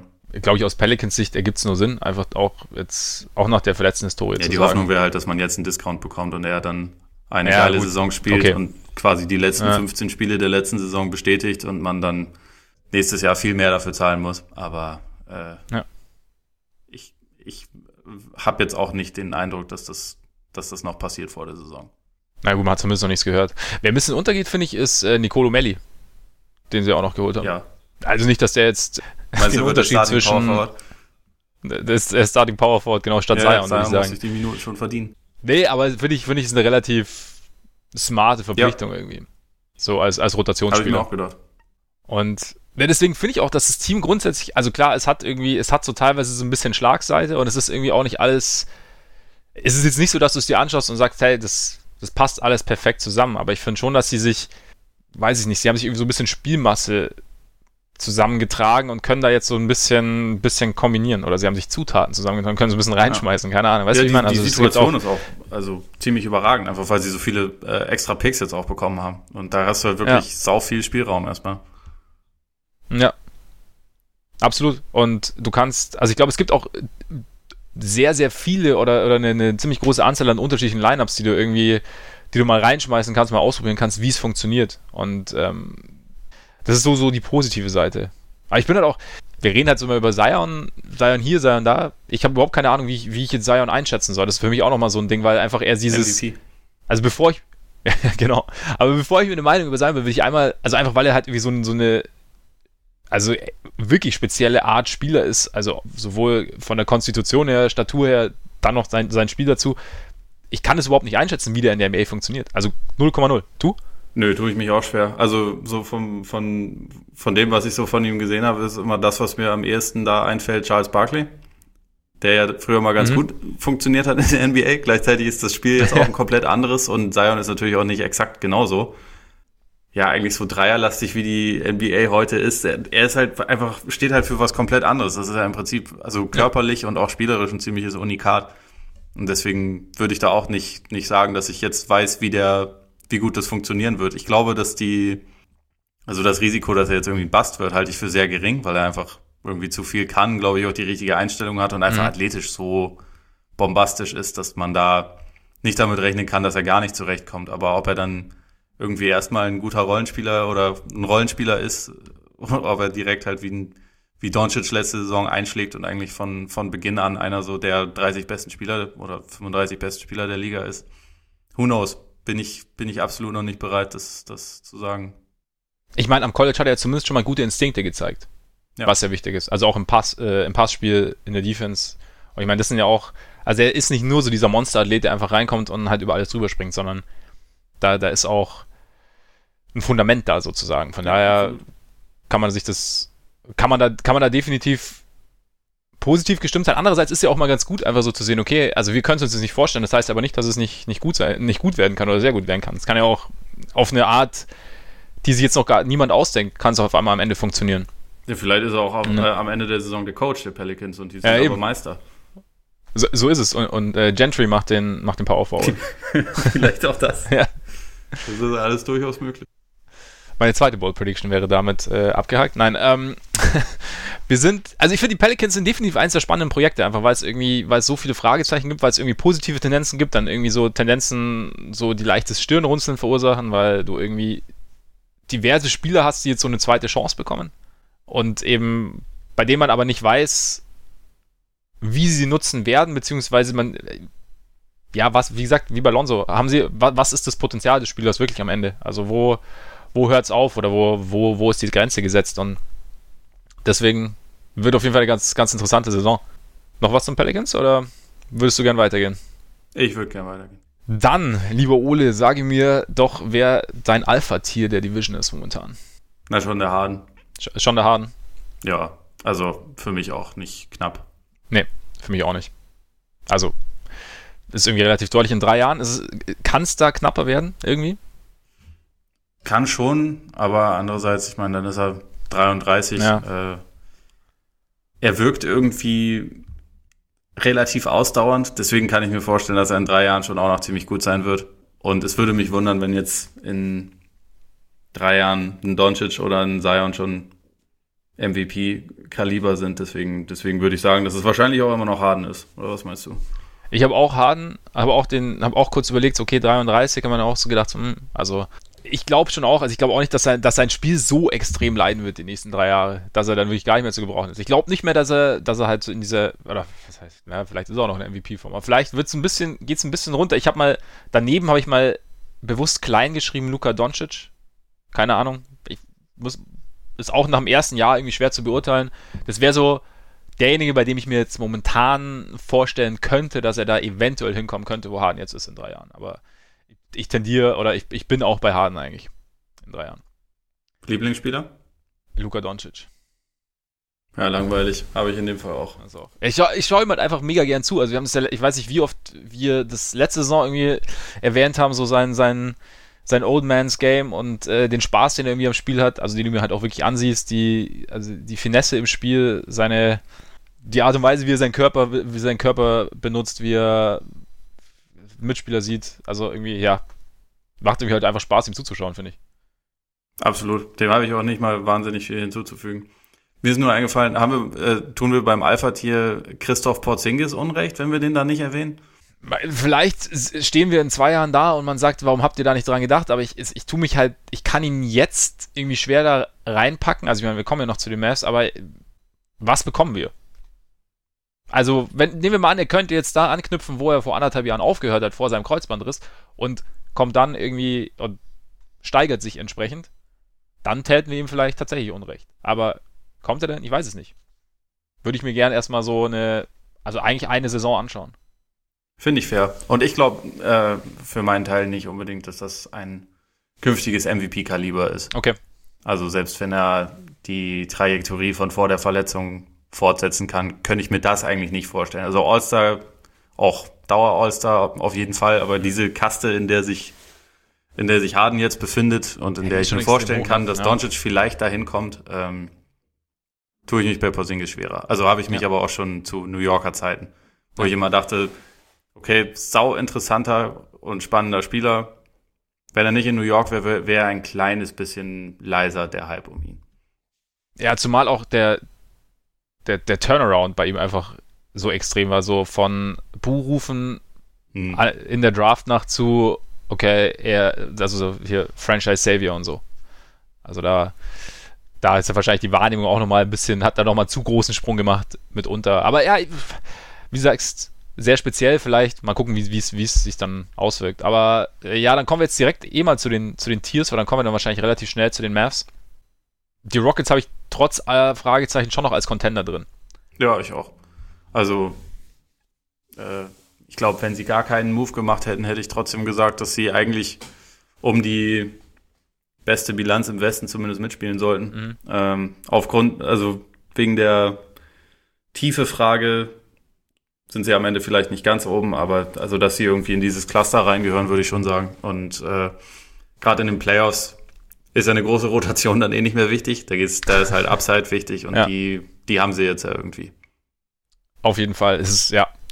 Es ist halt nur gut in den Playoffs dann die Frage, wirklich erfolgreiche Playoffs dann für dich, also muss mir, Westbrook muss mir eigentlich nichts beweisen, aber nur für mich persönlich muss mir Westbrook noch beweisen, dass er jetzt wirklich, dass es dann auch wirklich funktioniert in den Playoffs. Aber das stimmt, das stimmt schon. Die Upside ist tendenziell natürlich, natürlich höher.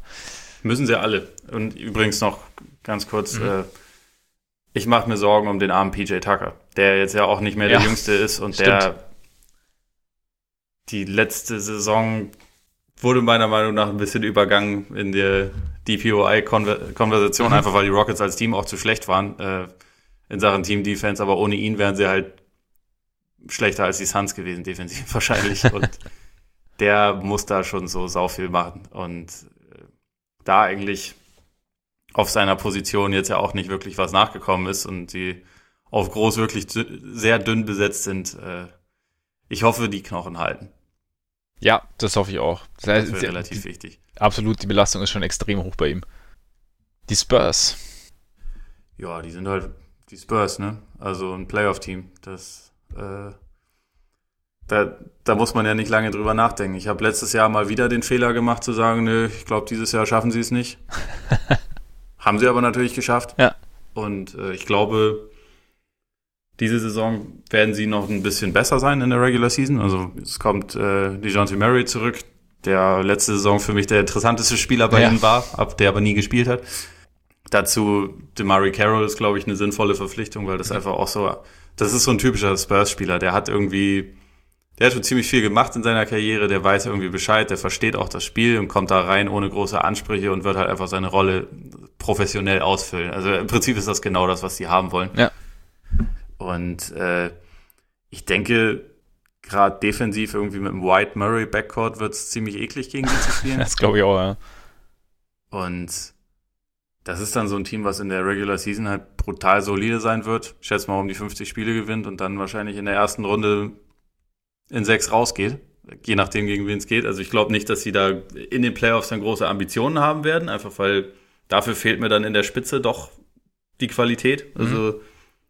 über The Rosen und Aldridge, dass das meine Lieblingsspieler sind, muss ich ja nicht nochmal erwähnen. Das, das, äh, das, ist ja bekannt. Äh, ich, ich glaube, das sind beides halt gute Spieler, die aber keine richtigen Stars mehr sind und die halt einfach dann in der Serie, wo dann auf der anderen Seite im Westen LeBron und Davis oder Leonard und George oder äh, Harden und Westbrook oder wer auch immer alles rumläuft, da sind sie dann, glaube ich, einfach nicht mehr gut genug. Aber mhm. die sind halt, die Spurs sind halt grundsolide und sie werden noch in den Playoffs sein, wenn wir längst unter der Erde liegen. Er ist gut möglich. Also für dich sind sie fixes Playoff-Team quasi. Ja, ich, ich habe die da schon drin. Also ja. qualitativ sollten sie meiner Meinung nach ein Playoff-Aspirant sein, ja. aber da es die Spurs sind, sind sie für mich stattdessen ein Playoff-Team. Okay. Ja, ich, ich bleibe, ich habe sie als, als Playoff-Kandidaten und ich bleibe auch dabei. Einfach auch, ja, wie du sagst, also ich meine, The Rose und Aldridge, die können wahrscheinlich das, was sie machen, können sie auch noch lang tun. Also gerade Aldridge, glaube ich. Aber es ist halt, ja, es ist halt in der heute, man hat schon gesehen, so sie, sie, sie, wie gesagt, der Floor ist halt ist relativ hoch verglichen mit anderen Teams, einfach weil jeder weiß, was er zu tun hat und weil auch Popovic da irgendwie einen, einen, einen klaren Weg mitgibt und weil da auch eine gewisse Qualität ist. Aber wir müssen jetzt nicht so tun, als wären das irgendwie, wenn es wäre das ein Haufen Vollblinde. Nee, nee, das überhaupt Also nicht. genau, aber ja, mir fehlt halt auch so das gewisse Extra. Sie haben jetzt nochmal an Shooting verloren. Also durch ähm, den Kollegen Morris, der sich etwas schwer getan hat mit Entscheidungen und äh, dann mussten sie ja Bertrands haben sie dann ziehen lassen, weil sie ja Marcus Morris quasi sicher hatten. Marcus Morris wollte dann aber doch lieber zu den Knicks. Und natürlich. Natürlich, klar. Es, ähm, ja, und das war, war natürlich Pech. Können sie im Endeffekt, also kann man ihnen auch keinen Vorwurf machen. Und wie du sagst, also Demari Carroll zu verpflichten, war auf jeden Fall smart, denke ich, auch als, als so Team-Guy sozusagen und mit dem, was er mitbringt, halt, du hast ihm auch einen, einfach einen grundsoliden, guten NBA-Spieler, das funktioniert, aber die Art und Weise, wie sie halt spielen, weiß ich nicht, ob es zu 100% mit allem mithalten kann, was so drum rumkommt. Also wenn sie wirklich so, ich meine, Rosen letztes Jahr, glaube ich, mit Abstand die meisten Midrange-Würfe wieder genommen und dann hast du noch Aldridge dazu. Es kommt irgendwie wenig von draußen. Ich bin da, da bin ich halt mal gespannt bei Murray. Also das war ja so, du hast ja auch schon gesagt, vor der letzten Saison war er so der interessanteste Spieler und jetzt kommt er wieder rein klar, hast du die normalen Fragen nach so einer Verletzung, also Kreuzbandriss, wie sieht es mit der Explosivität aus, wie viel Rost ist dran, wie lange braucht es, bis der Rost irgendwie abgeschüttelt ist. Aber da bin ich gerade, weil wir letztes Jahr eben auch darüber gesprochen hatten, dass, dass er seinen Wurf stabilisieren muss und da bin ich gespannt, wie er da ähm, also während der Verletzungspause daran gearbeitet hat. Also ob, ob er die Möglichkeit hatte, seinen Wurf zu stabilisieren, ob er ihn stabilisiert hat, weil wenn er es wenn getan hat und gleichzeitig noch seine Explosivität auch zu einem Großteil wiederbekommt, dann dann sehen die Spurs natürlich schon anders aus. Aber man muss, man, aber da bist du halt auch wieder an dem Punkt, dass Murray auch Zeit brauchen wird. Bis, ja. er, bis er sein, sein Leistungsvermögen irgendwie erreicht und eventuell auch einen relativ großen Teil der Saisonzeit brauchen wird. Also wir, wir freuen uns über jeden Spieler, der von einer, von einer schweren Verletzung zurückkommt und, und denken wir wieder, okay, jetzt, also er ist wieder da, schön, aber so, und wir sagen dann auch immer, wir, wir müssen ihm Zeit geben, aber dann, wenn es nach drei Wochen nicht so läuft, denken wir so, na, weiß nicht. Aber ja, ich glaube, vor Weihnachten, Februar, März vielleicht kann man sich da, wird man nicht, nicht so richtig, kann man, glaube ich, schwer sehen, in welche Richtung es geht. Oder was meinst du? Ja, das kann ich mir schon auch gut vorstellen, aber ich glaube, da sind die Spurs auch einfach clever und unaufgeregt genug, dass die dann halt, also dass die da ihm nicht von Anfang an zu viel aufbürden werden. Ja, also ich, ich glaube, darin sind sie, da sind sie vor allem, glaube ich, besser geeignet drin als andere Teams und ich glaube auch, also ich glaube nicht, dass, dass die Saison damit beginnt, dass er jetzt irgendwie da der Topscorer sein soll oder so. Nee, also nee. überhaupt nicht. Also nee, die, die Spurs sind auf jeden Fall, ich, ich mache mir da mehr Sorgen um uns. Ach so. nee, weil, nee, vor den Spurs, da gehe ich nicht davon aus, dass die, dass die den Ball hinschmeißen und sagen, mach mal. Und äh, ja. die anderen, anderen ruhen sich aus und er soll. Also ich glaube, dass sie ihn da gut ranführen werden und ja, wie gesagt, der Backcourt mit White wird auf jeden Fall, wird eklig, glaube ich. Ja. Und ich meine, man muss auch bei, bei Murray dazu sagen, das, was er bisher in der NBA wirklich gezeigt hat, das war ja nicht, äh, also das war gut, aber es war jetzt nicht, ja. äh, das ist ein künftiger Star, sondern das, das entstand ja eher letzte Saison so über den Sommer, ähm, weil da diverse relativ renommierte Reporter von irgendwelchen Spurs-Kreisen gehört haben, wo halt alle sagen, ja, der hat sich unglaublich verbessert und so. Und die Spurs haben wieder einen und sie glauben, das wird, der legt eine Evolution hin wie Kawhi damals und, und dann kam diese Verletzung, nachdem ja. halt dieser, dieser Hype irgendwie aufgebaut wurde. Aber dass quasi dieser künftige Star zu sehen war, das ist ja bisher noch gar nicht wirklich passiert. Deswegen glaube ich auch nicht, dass es zu viel, also zu hohe Erwartungen gibt, sondern ja. viele haben haben Murray ja noch gar nicht so intensiv, glaube ich, kennengelernt, mhm. sondern halt eher so als, als viele, fiese defensive Klette, die irgendwie in dieser Spurs-Maschinerie mit dabei ist. Aber also, dass der wirklich so diesen. Ich glaube, er ist jetzt noch nicht wirklich ein Household-Name. Nee, das glaube ich auch nicht. Also, ja, genau, es war so letzte, sollte die Breakout-Saison werden, letzte Saison, und die wurde halt jetzt verschoben und hier werden sie auch nochmal weiter. Äh, ja, Lonnie Walker haben sie natürlich dann noch. Da klar, letzte Saison, glaube ich, nur 17 Spiele gemacht oder so, auch, auch verletzt gewesen. Da natürlich jetzt auch nicht riesig überzeugt als, als Rookie. Jetzt, glaube ich, glaube ich, eine solide Summer League gespielt. Hab's jetzt gerade aber auch nicht 100% auf dem Schirm. Zumindest mal wieder ein junger Spieler. Das kann sich aber in Spurs immer relativ schnell, relativ positiv entwickeln. Deswegen muss man mal schauen. Und äh, ja, dann haben sie halt noch Trey Lyles geholt. Aber es ist halt, das ist schon alles solide. Also wie du sagst, also können auch gut in die Playoffs rutschen, aber mehr kann ich irgendwie die Spurs sind, sind, einfach und doch schwer einzuschätzen, finde ich irgendwie jedes Jahr wieder. Ja, also weil man, weil man halt auch, auch bei einem, bei einem, bei einem Rookie jetzt wie äh, Lukas Samanic oder Kelton Johnson oder wen, wen sie da jetzt noch geholt haben, man kann es halt jetzt eh noch nicht so richtig einschätzen und bei den Spurs läuft es ja auch nicht selten dann so, dass Rookies in der ersten Saison eigentlich nur sehr sporadisch eingesetzt werden und man ja. halt nach zwei, drei Jahren dann eher ungefähr einschätzen kann, was für Spieler das eigentlich sind. Also auch ein Derek White hat ja letzte Saison erst seinen, seinen Durchbruch gehabt, nachdem er vorher eigentlich nur so nur sehr selten zum Einsatz kam. Und wer da natürlich immer äh, großen Anteil hat, ist Kollege Pop.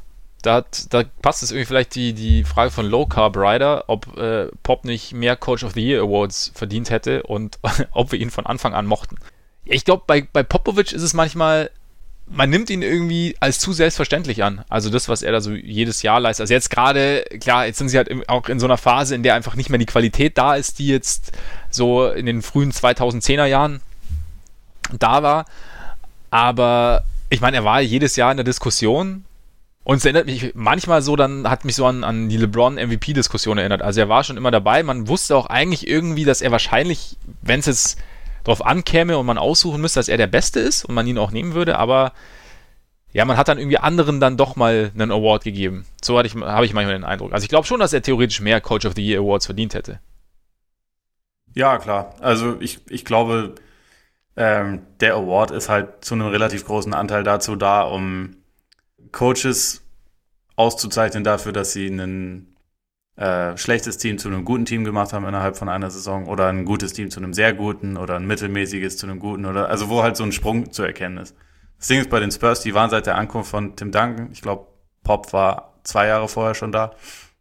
Sie waren seitdem nie schlecht. Mhm. Also es, es gab einfach nie äh, oder fast nie diese Situation, wo man sich wirklich steigern musste. Und das ist aber eigentlich auch bei allen der besten Coaches überhaupt so. Also ich glaube, die Top 4 auf die man sich vielleicht einigen könnte, so was die besten Coaches ever angeht, sind Popovich, Phil Jackson, Pat Riley, Red Auerbach. Ich weiß nicht, ob ich da jetzt jemand ganz Schlimmen vergesse, aber ich hätte mal gesagt, das sind so vielleicht die vier wichtigsten, die mhm. auch am meisten gewonnen haben. Pop und Riley waren dreimal Coach of the Year. Phil Jackson war es einmal in der, in der 96er Saison. Ähm, Red Auerbach war es auch einmal. Und ja.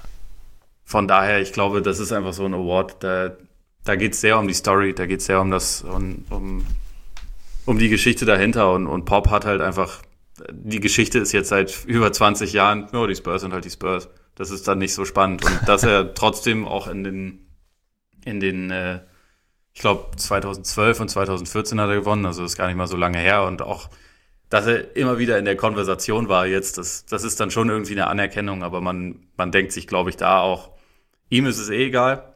Also ja. ehren wir doch vielleicht eher jemanden, der es noch nicht schon dreimal gewonnen hat. Deswegen, ich glaube, wenn es einen Award ist, genau wie mit MVP und bester Spieler der Liga, ich glaube, wenn es besten Coach der Liga Award gäbe, dann hätte Pop wahrscheinlich zehn davon oder so. Aber ja, ähm, gut möglich, ja. Und da ist dann halt auch, wie, wie du schon gesagt hast, mit dem, mit dem LeBron-Vergleich, der hätte dann wahrscheinlich auch zehn oder zwölf davon in ja. seinem Schrank stehen.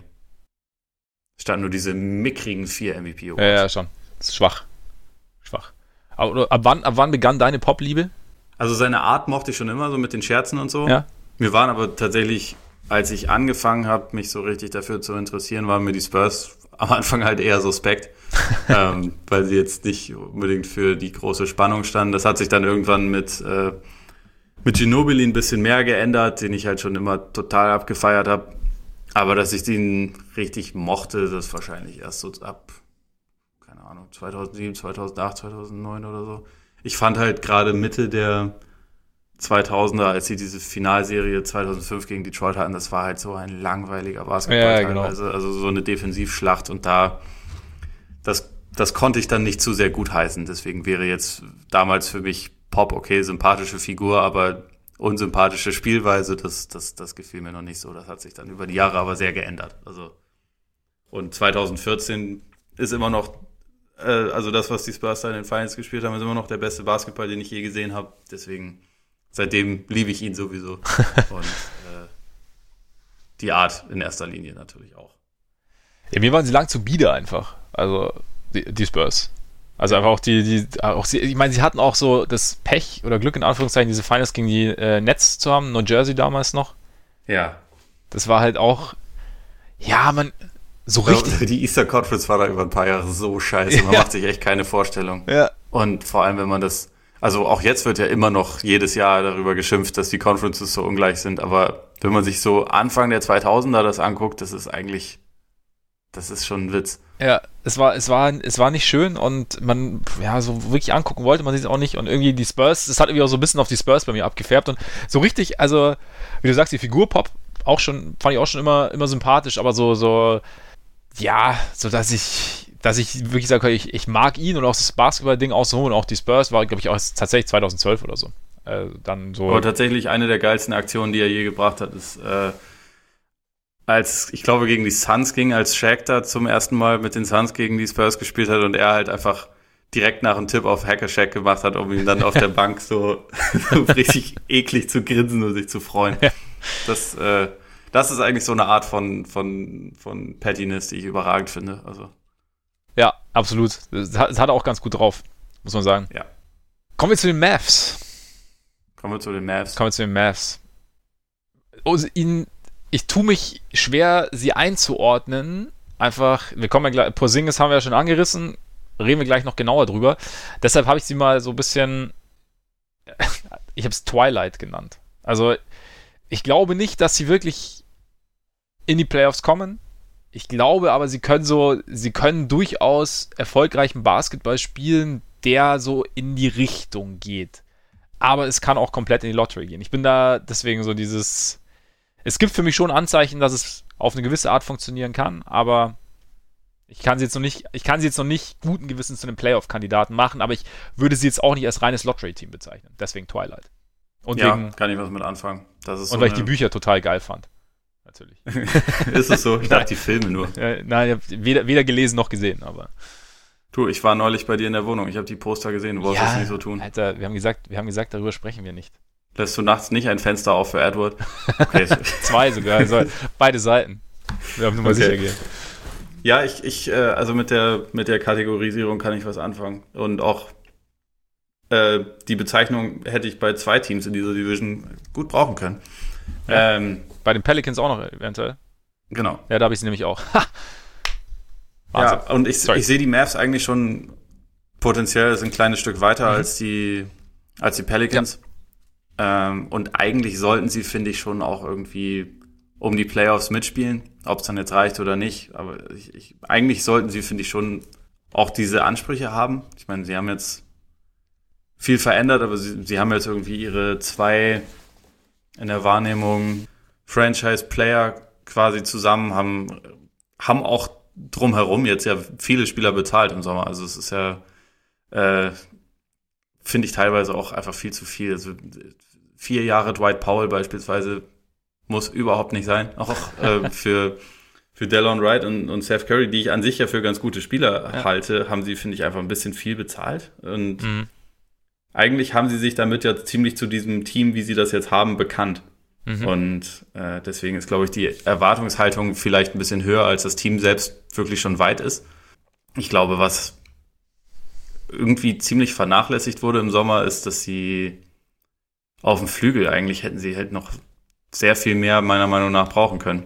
Und also sie hatten es ja versucht bei Danny Green, der aber wiederum woanders hin wollte. Äh, aber ansonsten, ich weiß nicht, sie haben halt, die Mavs sind halt irgendwie so ein Team, die haben halt ihre, ihre athletischen Großen und sie haben kleine Guards und manchmal vergessen sie so ein bisschen Detail dazwischen, habe ich so das mhm. Gefühl. Und äh, weiß nicht, da, da hätte ich mir irgendwie noch ein bisschen klarere Strategie gewünscht, aber ich glaube, dass sie wahrscheinlich trotzdem je nachdem, wie Porzingis halt aussieht, nach jetzt dann anderthalb Jahren fast, oder nee, mehr als anderthalb Jahren ja. ohne NBA-Spiel, äh, wie schnell er sich dann irgendwie wieder einigermaßen zurechtfindet. Ich glaube aber, dass es halt wahrscheinlich tendenziell ein bisschen länger dauern wird, als, als Mavs-Fans das gerne hätten. Ja, genau, das ist aber für mich der entscheidende Punkt, eben warum ich sie noch nicht ganz als Playoff-Kandidat sehe, einfach weil klar vom Potenzial her ist auf jeden Fall mehr da und ich glaube auch, dass sollte die, die Doncic-Porzingis-Kombination funktionieren, dass die Mavs aus Sicht da auf jeden Fall eine, eine gute Rolle spielen können im Playoff-Kampf, aber einfach nach, ich kann nach anderthalb Jahren gehe oder nach über anderthalb Jahren gehe ich nicht davon aus, dass das Porzingis jetzt kommt und direkt, direkt regelt, Alter. Weißt du? Da, ja. ich glaube, auch, ich meine, auch wenn er jetzt den Lauri macht und sich aufpumpt, wir haben ja dieses, äh, dieses Bild von ihm gesehen, oder was es war, wo er, wo er ordentlich Muskelmasse zugelegt hat, anscheinend schön am Trainieren gewesen. Kann ihm, also kann, tut ihm sicherlich gut, aber das, ich bin mir relativ sicher, dass das einfach mehrere Wochen bis Monate dauern wird, bis da, also allein bis, bis, bis eigene individuelle Automatismen wieder da sind, plus dann eben noch mit neuem Team, mit plus sich dann auch wieder an, an dieses, an die NBA-Geschwindigkeit und an die Intensität zu gewöhnen.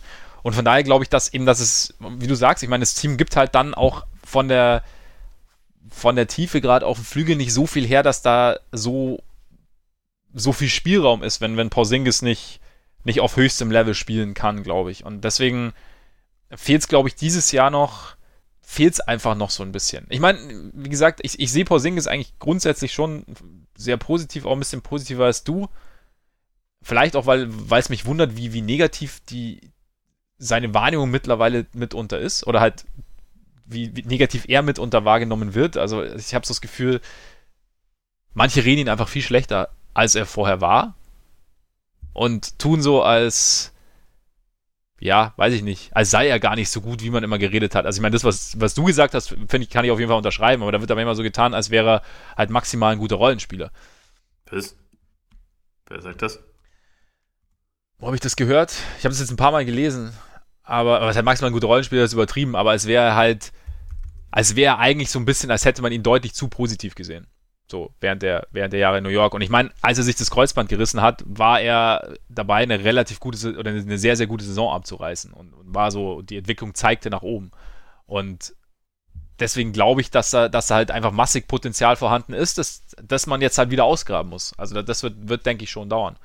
Und ich könnte mir schon vorstellen, halt grundsätzlich, dass die Verbindung Doncic-Porzingis spielerisch ganz gut passen könnte. Also einen crafty Point Forward, der den Ball viel in der Hand hat, der kreieren kann, der alles nutzen kann, was einem so auf dem Feld angeboten wird, der einen hohen, hohen Basketball-IQ hat, plus dann eben noch einen, einen Seven-Footer mit einem guten Wurf. Und das ist halt, das ist halt der Punkt, was ich bei Porzingis halt einfach sehe. Ich meine, der, der Typ ist über 2,20 groß und kann halt relativ gut werfen dazu und kann, kann, kann trotzdem Ring beschützen, wenn er jetzt noch Masse auflegt.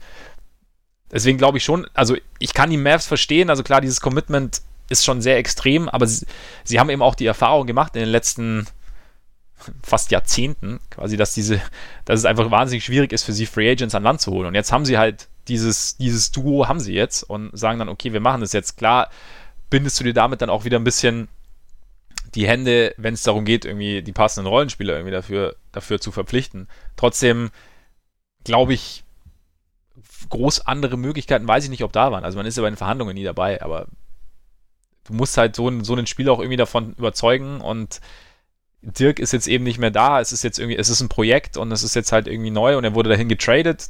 Er hat sich nicht aktiv dafür entschieden. Und dann war es vielleicht, war das vielleicht die Möglichkeit. Ja, ich denke auch. Also ich meine, aus New York gab es ja auch durchaus, also das selbst der äh, Scott Perry hat es ja selbst gesagt, dass Porzingis seinen Wechsel von dort halt erpresst hat und dass er auch vorher Meetings geschwänzt hat. Und jetzt kann man natürlich auch äh, zu einem wahrscheinlich relativ großen Anteil die Schuld dafür bei den Knicks äh, suchen, die halt auch mit ihren Leuten teilweise nicht besonders gut umgehen. Gleichzeitig muss man natürlich dann als das Team, das ihn holt, auch sehen, okay, wenn wir ihn verärgern, dann zeigt er uns das auch, ja. so nach dem Motto, weil er das halt in New York gemacht hat. Und es kann gut sein, dass das der Gedanke dahinter war, dass man sagt, okay, wir machen nicht mal irgendwelche leistungsbezogenen Klauseln rein, wie das jetzt zum Beispiel bei, bei den Sixers mit Joel Embiid gemacht wurde, mhm. sondern hier, nimm den vollen Max, und wenn es nicht geht, dann versichern wir dich, äh, dann zahlt die Versicherung und dann schauen wir mal weiter. Also, ja. Ähm, ja, das, ich, ich finde, das kann man auch verteidigen. Was ich, was ich tatsächlich irgendwie absurd finde, ist, warum man sich so lange an Dwight Powell bindet, wenn mhm. man auch ähm, gleichzeitig einen Vierjahresvertrag an Maxi Kleber rausgibt, den, der das, finde ich, sehr viel eher rechtfertigt, der auch äh, aber du brauchst eigentlich nicht beide. Mhm. Also das ist äh, meiner Meinung nach ja ein bisschen konfus und vor allem für das, was Paul dir bringt, der eigentlich einfach ein ganz guter Backup-Big ist, muss man eigentlich nicht sich mehrere Jahre irgendwie verpflichten, sondern kann man, also das kann man so, hier hast du einen Zweijahresvertrag und gut ist oder so, mhm. aber ja, sahen sie offensichtlich ein bisschen anders. Finde ich blöd, aber Ja, es ist, ich glaube, es ist echt immer so ein bisschen schwierig, als, als eine Franchise, die jetzt bei Free Agents nicht unbeliebt ist, aber jetzt auch nicht die Riesendestination ist, da dann irgendwie die Balance zu finden. Also klar, vier Jahre ist, ist extrem viel, aber vielleicht bindest du dich dann auch einfach leichter an Spieler, die schon ein bisschen da sind und bei denen du so weißt, was du hast. Und was ich zum Beispiel, was ich zum Beispiel relativ smart fand, war die Verpflichtung von Delon Wright. Als langen Point Guard, der verteidigen kann, der auch als Secondary Playmaker so ein bisschen auftreten kann. Passt, glaube ich, ganz gut zu Doncic. Kann ich mir auch vorstellen. Und gerade auch, weil er den Ball jetzt nicht groß in der Hand hat oder in der Hand braucht, sagen wir es mal so, ist halt natürlich die Frage bei ihm wieder so ein bisschen, was, was der Wurf macht. Also eigentlich Anfang der Karriere hat er über 35 Prozent von draußen getroffen, ist okay danach war es jetzt, die letzten Jahre war es eher weniger gut. Ich glaube, äh, letztes Jahr war es äh, unter 30 Prozent. Das sollte ein bisschen nach oben schrauben und auch öfter unter 35 Prozent gewesen davor. Also, aber grundsätzlich, glaube ich, war das eine ganz, ganz gute Verpflichtung, einfach weil, weil, weil das eben ins Teamgefüge passt, weil er, weil er sich gerade mit Doncic ergänzt und darum geht es im Endeffekt auch. Also, und ähm, genau, dann hast du, ja, was, oder wie, wie, wie siehst du die Verpflichtung generell? Auch positiv. Also stimme ich dir vollkommen zu. Es ist kein, keine äh, 1A-Lösung auf nee. Point Guard. Das auf keinen Fall, aber es ist, glaube ich, für das, was die Mavs jetzt dann neben, neben Doncic brauchen, kann ich es mir eigentlich ganz gut vorstellen. Also es gab ja, sie waren ja in diesem kolportierten Goran Dragic Trade auch irgendwie mhm. mit drin und der hätte sie kurzfristig besser gemacht. Das, das schon. Hat aber auch ziemlich große Fragezeichen eröffnet. also defensiv zum Beispiel, finde ich jetzt. Genau. Und äh, deswegen, ich, ich glaube, Wright ist halt so die, die kleinere Lösung, aber wenn man dann quasi sieht, er, er plus Curry statt Dragic, wenn man, wenn man das so gegenüberstellt, kann ich mir vorstellen, dass das vielleicht äh, den Mavs auch gerade langfristig halt einfach ein bisschen mehr bringt, weil Dragic wäre auch wieder auslaufender Vertrag, will dann ja danach natürlich dann auch wieder Geld haben und so. Ja. So ein bisschen der Thomas Satoranski-Weg. Quasi. Auch ja. wenn ich, also ich glaube auch die Mavs hätten lieber Satoranski als Ryder. Absolut, absolut. Also ich, ich der, das, der Thomas Satoranski-Weg, das Original ist quasi auch der Königsweg gleichzeitig. Natürlich. natürlich. Nee, aber wie du sagst, äh, Curry natürlich, äh, gibt schon auch Sinn, oder? Als, als Scorer von der Bank. Hat es ja, ja, in, in, in Portland auch relativ schon. solide gemacht. Also ich meine, das sind, das sind auch Spieler, da hätte ich keine vier Jahre bezahlt. Aber ja. Aber ihm gönne ich so ein bisschen, dass er jetzt mal einen langfristigen Vertrag hat. Nach diesen ja. ganzen Aufs und Ups. Ja, er hatte ja einmal schon eine ganz gute Saison auch bei den Mavs gespielt. Ja, eben. Und dann Verletzungen wieder und dann hätten wir noch Boban. Boban, genau. Ja, Boban halt, also als zusätzliche, zusätzliche Länge, die, glaube ich, in der Regular Season ja schon, schon hin und wieder gute Minuten geben kann, aber natürlich auch ihre klaren Schwächen hat, irgendwie, würde ich sagen. Ja. Jalen Brunson? Wie siehst du das so? Großer Sprung. Ich meine, Steffen Eisenblätter hat gefragt, äh, welche Entwicklung wir ihm zutrauen. Ob er, ob er starten sollte sogar. Ja, beziehungsweise sollte er ein NBA-Starter sein. Oder ein NBA-Starter äh, sein, grundsätzlich, ja. Äh, ich würde sagen, dass er eigentlich als Backup gut aufgehoben ist. Also er hat physisch einfach ein paar Limitierungen. Es ist ja. nicht so schnell, nicht so athletisch. So 1,90, was okay ist, aber relativ kurze Arme. dadurch ist er auch defensiv jetzt nicht unbedingt, äh, ja, ist schon ein bisschen limitiert. Aber er ist halt dafür dann gleichzeitig jemand, der irgendwie grundsolide ist und einfach weiß, was er zu tun hat. Und also für mich ist das halt jemand, der, den kann man ohne Bedenken einwechseln und für fünf, sechs Minuten am Stück die Offense leiten lassen.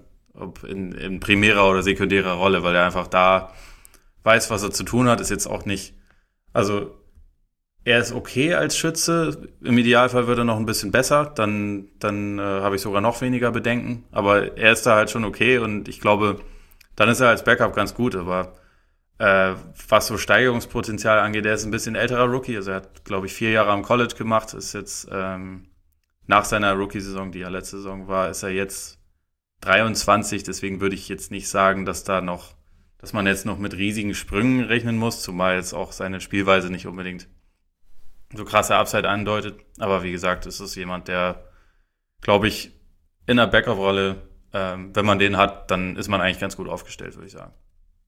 Ja, ich denke, wenn wir davon ausgehen, NBA-Starter, das wäre jetzt in dem Sinne bei den Mavs und ich glaube, dass das Wright einfach besser ins Konzept passt. Also einfach mit seiner Länge, mit der besseren Defense sozusagen. Und ja, wie du sagst, ich meine, er ist als, als Backup gut aufgehoben und, und es ist ja auch nicht, nicht despektierlich. Also ein, ein guter Backup ist, gerade ein guter Backup Point Guard ist extrem wertvoll. Und da auch den, den richtigen Typen zu finden, der eben nicht eigentlich so in die, in die Rolle Starter drückt oder beziehungsweise ein verkappter Starter eigentlich ist, sondern halt, wie du sagst, einfach kurz reingeschmissen werden kann, leitet die Offense ein paar Minuten.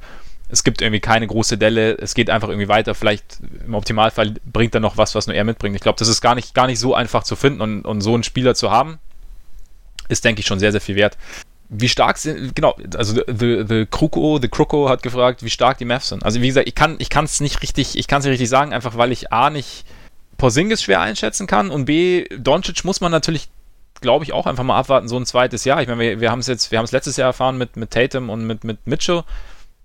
Man muss da jetzt nicht immer zwingend die, die, die exakte Parallele ziehen, aber man kann es, glaube ich, so ein bisschen als Lektion in Anführungszeichen nehmen, dass es eben diese lineare Entwicklung einfach normalerweise nicht gibt. Haben wir jetzt auch schon ein paar Mal gesagt. Und bei Doncic, wir haben, also ich meine, wir reden ja immer wieder über diese Workout-Videos, die wir, die wir lieben im Sommer, aber dieses Trainingsbild von ihm ist zumindest mal insofern aussagekräftig, als dass er etwas fitter aussieht als letztes Jahr zu Saisonbeginn. Also wer weiß, was zwischen jetzt und äh, Saisonstart noch passiert, also weiß ich nicht, aber zumindest auf diesem Bild, also wenn, das war ja immer ein großer Punkt bei ihm einfach, dass man immer so das Gefühl hat, okay, bei seinem bei seinem Körper ist auf jeden Fall noch was rauszuholen, einfach wenn er, wenn er wendiger ist, wenn er beweglicher ja. ist. Rauszuholen im wahrsten Sinne des Wortes quasi. Ähm, und von daher ist es, geht's, geht's, glaube ich, in eine ganz gute Richtung. Und es ist halt, wie gesagt, es ist die Frage, was dann, was er, ich finde bei, bei dem Spieler wie Doncic, der, der schon so viel, so viel mitgebracht hat oder so viel gezeigt hat im ersten Jahr, also an, also an Vielfalt finde ich jetzt, also auf dem, auf dem Feld und an der Art und Weise zu spielen, finde ich es immer schwierig, sich dann vorher zu überlegen, was dann irgendwie noch mehr kommt. Da tue ich mich zumindest schwierig, schwer. Ähm, mir zu überlegen, was da, was da jetzt noch drauf kommt. Das soll jetzt nicht heißen, dass ich zur Fraktion bin, hoher, äh, zur Fraktion gehöre, hoher Floor und relativ oder nicht weit davon entfernte Ceiling. Ich glaube schon, dass er da sich irgendwie verbessern kann. Ich, äh, ich habe jetzt nur gerade nicht so die große Idee. Oder hast du, oder wie, wie, wie schätzt du jetzt Doncic so Richtung zweite Saison ein? Also ich weiß nicht, ob es in der zweiten Saison kommt, aber ich glaube, es wird über die, über die nächsten Jahre, er wird physisch, glaube ich, noch ziemlich große Fortschritte machen. Ähm, das erwarte ich eigentlich, dass auch wenn er nicht mehr ein äh, Starter bei den, bei den Babyspeck, Babyspeck All-Stars ist, was halt letzte Saison definitiv noch der Fall war. Ja. Vielleicht ist das kommende Saison auch noch so, aber ich denke, das wird sich halt über die, über die nächsten Jahre ähm, optimieren und dann, es gibt schon so etwa mit äh, Decision Making, das ist auch im Laufe der vergangenen Saison schon besser geworden, aber da, da, da geht auch noch mehr und äh, der Wurf kann noch stabiler werden. Also ähm, auch wenn ich, auch finde, er ist schon auf einem ziemlich hohen Level reingekommen in die Liga, sehe ich da schon immer noch viele Sachen, in denen er besser werden kann. Und das ist dann mhm. vielleicht nicht so, dass man sagen kann, da sind jetzt offensiv drastische Schwachstellen, äh, ja, sondern genau. alles ist irgendwie schon auf einem ganz, ganz okayen bis, bis guten Niveau. Aber es kann auch alles immer noch, noch besser werden. Also ich, ich denke schon, dass da noch eine gewisse Entwicklungskurve äh, auf jeden Fall zu sehen wird und wir noch bei Weitem, glaube ich, nicht den, den besten Luka Doncic gesehen ja. haben. Ich glaube, den, den sehen wir in fünf, sechs Jahren wahrscheinlich. Ja, genau. Also ich wollte damit auch nicht sagen, dass ich ihm, wie gesagt, nicht, nicht zutraue, die, die, die große Verbesserung, sondern einfach, dass ich, dass ich mich, wie gesagt, aufgrund der Tatsache, dass er einfach schon so viel angeboten hat und einfach alles schon auf einem mindestens soliden bis teilweise sehr guten Niveau war, einfach ich selber nicht weiß genau, wo, wo kommt jetzt quasi, wo kommt der Sprung genau. Aber du, wie du sagst, also es kann auf jeden Fall alles noch besser werden und äh, ich, ich gehe auch davon aus, dass alles noch, noch besser wird und dann, dass damit auch die Mavs am Ende besser werden. Also, aber ja, wie gesagt, es steht und fällt für mich so ein bisschen mit Porzingis und ich glaube eher, dass, ich glaube eher, dass wir so ein bisschen einen Vorgeschmack bekommen werden kommende Saison auf das, was gehen kann in Zukunft. Ja, das kann ich mir auch vorstellen. Naja, mal sehen, ob es, wie gesagt, ich glaube noch, glaub noch nicht dran, dass es für die Playoffs reicht am Ende, einfach auch, weil der, weil der Westen da dazu, dafür einfach zu tief ist. Aber mal sehen. Ja, hast du noch was zu dem Mavs? Nö. Dann Pelicans, ja, ich habe schon gesagt, äh, auch Twilight. Ich ja, sehe Positives, ich sehe viele Fragezeichen. Wir haben es ja schon größtenteils eigentlich besprochen. Ich glaube auch nicht ganz, dass es reicht für die Playoffs. Aber ich glaube auch, dass sie, je nachdem, wie sie halt finden werden, je nachdem, welche Mischung sie finden werden, wie sie ihre Lineups irgendwie anordnen, wie sie vielleicht auch gewisse Minuten staggern, keine Ahnung, dass da, dass sie ein unangenehmes Team sein können. Wie gesagt, Zion ist eben auch noch einfach eine Variable, die ich, die ich wahnsinnig schwer einschätzen kann. Deswegen würde ich sie jetzt mal nicht zwingend als Playoff-Kandidaten sehen, aber auch eben nicht als dieses klassische Lottery-Team, bei dem du sagst, okay, ja, mehr, mehr ist nicht möglich. Ja, sehe ich ähnlich. Also äh, haben wir im Prinzip vorhin, vorhin schon angerissen. Für mich ist das so eine Saison, wo sie halt bei den ganzen Leuten, die sie jetzt haben, in erster Linie schauen, ja. wie gut sie zusammenpassen, wie gut sie vor allem mit Zion zusammenpassen und äh, über die nächsten zwei, drei Jahre wird es halt darum gehen, das äh, sich insofern richtig aufzustellen. Und sie, sie fangen da auf jeden Fall nicht bei Null an, ähm, weil einige gute Leute haben sie jetzt schon beisammen, aber ja. äh, ich glaube nicht, dass sie von Anfang an halt dann ein Winning-Team sein werden. Deswegen habe ich sie auch äh, als Lottery reingeschrieben, weil Lottery fängt halt immer an, ja, wenn man nicht in den genau. Playoffs ist. Aber ja. äh, Twilight ist netter ausgerückt. ist netter ausgerückt, genau. Vielleicht noch ganz kurz da die Frage von, äh, von Julian, äh, ob die Pelicans mit dem Gerüst in zwei bis drei Jahren Contender sind. In zwei bis drei Jahren auf keinen Fall. Noch Aber zu die Frage habe ich gar nicht gesehen. Aber äh, nee, das ist mir, das äh, das kann ich mir nicht vorstellen, dass es so schnell geht. Also da mhm. müsste Zion schon wirklich einschlagen wie eine Bombe und eigentlich müsste Ingram auch in zwei Jahren den Schritt zum All-Star gemacht haben und vieles weitere auch noch irgendwie ideal laufen und äh, ich glaube nicht, dass es ganz so schnell sein wird. Aber es ist zumindest nicht auszuschließen, dass es in den, äh, in den nächsten Jahren in die Richtung geht.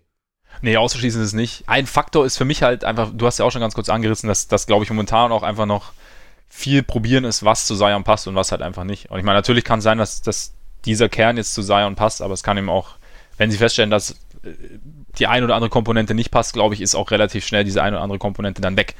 Und ja. dann hast du halt einen anderen Kern. Und ich glaube eben auch, dass das Contender zu früh ist, einfach weil, weil auch dafür noch zu viele Fragen offen sind, glaube ich auch noch der ein oder andere Spieler, also jetzt Lonzo oder auch, auch Ingram, einfach vielleicht noch zu viele ja, Dellen in seinem Spiel hat, bei denen man nicht weiß, ob er sie rausbekommt und muss man mal sehen. Aber ich glaube schon, dass sie in den nächsten Jahren Richtung, Richtung Playoffs kommen können und dann vielleicht auch Richtung mal zweite, dritte Runde, dass es schon möglich sein kann.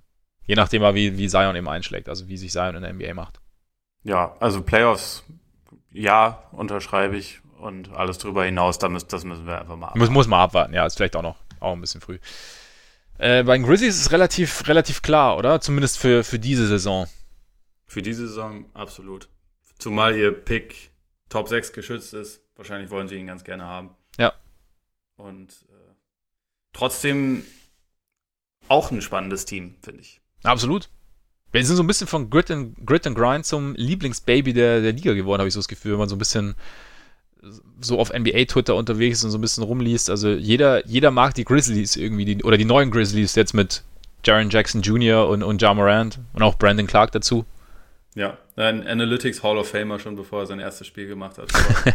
die, die ganze, äh, in Anführungszeichen, kluge NBA-Gemeinde ist äh, begeistert von Brandon Clark. Ich übrigens auch, obwohl ich ja. mich nicht zu dieser Gemeinde zähle. Ich bin also. absolut nicht klug. Aber äh, ich interessiere mich sehr für Brandon Clark. Hat okay. äh, so sein, sein äh, spielerisches Profil ist, ist interessant. Und ich meine, Jaron Jackson fand ich, bis er sich verletzt hat letzte Saison, eigentlich den zweitbesten Rookie. Das, ja. Also nach Doncic. Und von dem halte ich sau viel. Und das ist dann schon mal ein ganz gutes Grundgerüst in, Absolut. in Memphis, würde ich sagen. Ja, Jaron Jackson auf jeden Fall war letztes Jahr schon da. Und dann, jetzt kam noch Ja Morant dazu. War natürlich insofern optimal, als dass die Grizzlies relativ schnell einen, einen äh, neuen Franchise-Point Guard brauchten, nachdem äh, Conley dann, oder Mike Conley dann für uns endlich sein, sein neues Zuhause fand, auch ein neues, ein gutes, also aus unserer Sicht gutes neues Zuhause fand, nämlich die Utah Jazz. Dafür bekam, äh, kamen Grayson Allen, Jay Crowder, Kyle Korver plus Picks nach Memphis. Äh, Kyle Korver mittlerweile schon wieder weg. Ich hatte ja am Anfang so ein bisschen, hatte hier kurz die Hoffnung, dass sie ihn eventuell ein bisschen behalten noch, äh, Mike Conley, damit er Jamorant noch so ein bisschen, ein bisschen anleiten kann. Einerseits die Hoffnung, andererseits wäre es für Mike Conley auch nicht so richtig cool gewesen, von daher ist es so schon besser. Aber so dieses, so eine Basis aus, ja, explosivem Point Guard mit Gespür für den Pass plus explosivem Big Man mit ähm, Ballhandling plus eventuell auch noch irgendwann einem durchaus verlässlichen Wurf, ist eigentlich schon mal eine ganz gute Basis, oder? Für eine, für eine junge Franchise. Ja, für die, für die moderne NBA sind das so, würde ich sagen, zwei der wichtigsten Zutaten. Und das, was jetzt halt noch dazu kommen muss, ist dann, sind dann so ungefähr 30 Wings. also, ja. Die musst du irgendwie noch da, so damit reinkriegen. Deswegen, äh, da sind die Grizzlies natürlich auch noch nicht so äh, wahnsinnig weit, aber diese beiden diese beiden Spieler so als, als äh, Ausgangspunkt irgendwie schon mal besetzt zu haben, das ist, glaube ich, schon ein gutes Fundament. Und auch bei Morant müssen wir natürlich schauen, wie, wie, wie schnell er sich irgendwie mit dem NBA-Tempo zurechtfindet. Aber äh, wie gesagt, nächste Saison geht es ja auch noch nicht um Siege, sondern Eben. eigentlich wirklich mehr darum, halt genau das rauszufinden.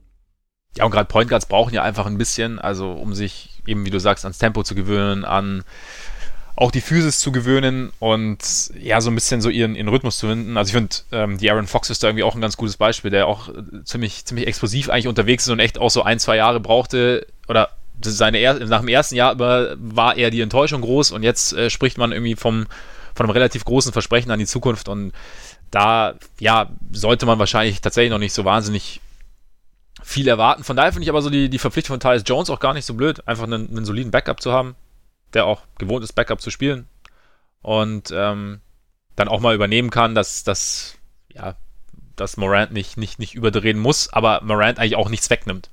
So, also keine, keine großen Ambitionen hegt wahrscheinlich. Man sagt ja so, dieses Grundgerüst ist jetzt extrem gut. Welche Wings oder wo siehst du außer Wings noch, noch äh, groß, großen Nachholbedarf? Oder wie siehst du die, die Mischung auch? Ich meine, mit Valanciunas haben sie verlängert passt, passt er für dich zu, zu Jaron Jackson und, ähm, und, und zu Brandon Clark? Also so in dieses, so, das sind ja so die wahrscheinlich die, die drei Großen der, der Zukunft jetzt mal für die nächsten Jahre. Also du hast jetzt noch Jay Crowder da drin, der auch auf der 4 spielen kann, aber. Ja, bei Jay Crowder würde es mich wundern, wenn der die ganze Saison in Memphis bleibt. Also genau wie bei Iggy, den sie ja auch noch haben. Okay. Ähm, ne, Valanciunas passt, glaube ich, für den Moment ist das ganz okay. Also solange Jackson sich noch nicht komplett in seinem in seinen Körper, in seinen, in seinen erwachsenen Körper rein entwickelt hat. Der ist ja, ja. noch extrem jung. Ähm, und er lieber auf der 4 spielen will, äh, ist das, glaube ich, in Ordnung. Das wird aber, glaube ich, nicht die, die ewige Dauerlösung sein. Also mir hätte es jetzt bei Valanciunas auch gereicht, wenn sie für zwei Jahre statt für drei Jahre verlängert hätten, weil ich glaube, irgendwann geht vielleicht für Jackson schon eher die Richtung dahin, dass er Fulltime Center spielt und nicht Power Forward. Also mhm. ich weiß nicht, ob er da so eine so ein philosophisches Problem mit hat wie Anthony Davis, der äh, jeden anbetteln würde, dass er Center spielt, nur damit er es nicht nominell machen muss, obwohl er da am besten aufgehoben wäre. Ich, mhm. ich, ich hoffe es mal nicht, dass es bei Jackson so ist. Aber ich, ich nehme schon an, dass er äh, früher oder später die, die Fackel auf der Position da übergeben wird. Und das dann, also im Idealfall, wenn, wenn Clark wirklich sich so gut entwickelt, wie das ähm, gehofft wird, dass das halt so er auf der 4 und Jackson auf der 5 und Valanciunas dann äh, entweder halt in der Rolle von der Bank oder perspektivisch dann halt einfach bei einem anderen Team. Mhm. Ich glaube schon, dass, dass früher oder später die Entwicklung wahrscheinlich dahin geht. Ja, würde Sinn ergeben. Also gerade auch, weil, was man so vom Brandon, Brandon Clark liest, also ich habe jetzt nicht wahnsinnig viel von ihm, von ihm gesehen bis jetzt, aber dass er, dass er das Pick and Roll beherrscht, das soll ja Morant auch ganz gut beherrschen, das passt ja irgendwie ganz gut, dass er athletisch ist, kräftig verteidigen kann. Also dann hast du eigentlich schon drei sehr gute Komponenten. Also es passt dann auch, weil, weil Douglas 112 hat auch noch gefragt, wie wir das Grundgerüst sehen und äh, der Grizzlies. Ja, du, ich meine, du hast Athletik auf den großen Positionen, du hast äh, und du hast einen Point Guard. Also du, du hast eine, du hast die, die, die Pflicht hast du quasi erledigt. Oder hast du die Kühe erledigt? Keine Ahnung. Eigentlich hast du die Kühe erledigt. Ah. schwer. Ah, jetzt kann ich, kann ich mich jetzt gerade schwer entscheiden. Du bist auf einem guten Weg. Also es ist jetzt. Ja, ich glaube, du hast halt vielleicht die Schritte 1 und 2 von 5 ja. oder so hast du dann hinter dir. Also ja. äh, es, es fehlt ja dann schon auch noch einiges, aber das ist ja auch äh, in Ordnung in dieser Situation. Und sie können sich jetzt sogar erlauben, dass sie beispielsweise jemanden wie Josh Jackson den Suns abnehmen, sich dafür quasi bezahlen lassen, um dann mal zu gucken, hey, der war ja vor ein paar Jahren noch äh, Nummer 4 Pick, vielleicht holen wir aus dem in einem anderen Umfeld ja doch noch was raus. Und ja, nicht, dann eben nicht. So, die sind ja jetzt in dieser Phase, wo, sie, wo man sowas halt ausprobieren kann. Oder auch ein Grayson Allen, den sie aus Utah für, für Conley mitbekommen haben. Ja. Äh, wie gut er vielleicht funktioniert, so als, als Shooter neben Morant.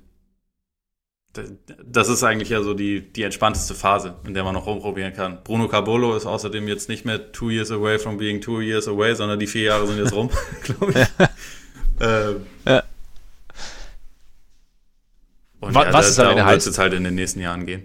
Ja, ich meine, momentan ist es halt auch alles noch sehr, sehr viel versprechen. Also es kann auch sein, dass das jetzt nicht, dass, dass man davon ausgehen kann, aber dass es bei Morant, dass er sich nicht in der NBA zurechtfindet oder dass Clark sein Ding doch nicht so auf, aufs Parkett bringt oder auch, dass bei Jackson vielleicht nochmal eine Delle ist. Also es ist natürlich jetzt alles, alles noch sehr, sehr viel Theorie und sehr, sehr viel Anlage und da muss man sehen, aber das ist halt, wie du sagst, da sind sie natürlich auch in einer, in einer sehr, sehr luxuriösen Position, dass, dass sie dieses, die Talentfrage für sich schon mal beantwortet haben und jetzt halt die, die Komponenten außen rum suchen können und halt dann eben, wie gesagt, natürlich hoffen müssen, dass dieses Talent dann auch, auch wirklich umgesetzt werden kann, aber da, das, das sieht schon alles relativ, relativ gut aus. Ich meine, die Frage ist ja, wenn du jetzt, Egodala gehört noch dazu, es ist jetzt, ich tue mich, ich frage mich da, ob der halt irgendwann, ob es positiv ist, dass er da ist, grundsätzlich, wenn er jetzt, wenn er sich committed dazu, glaube ich schon, dass es positiv sein kann, aber ob er sich halt committen will, aber irgendwann sagt, boah, Freunde, ohne Scheiß, also mein, viele Jahre habe ich nicht mehr und ich habe jetzt ehrlich gesagt keine Lust hier rumzudümpeln bei euch.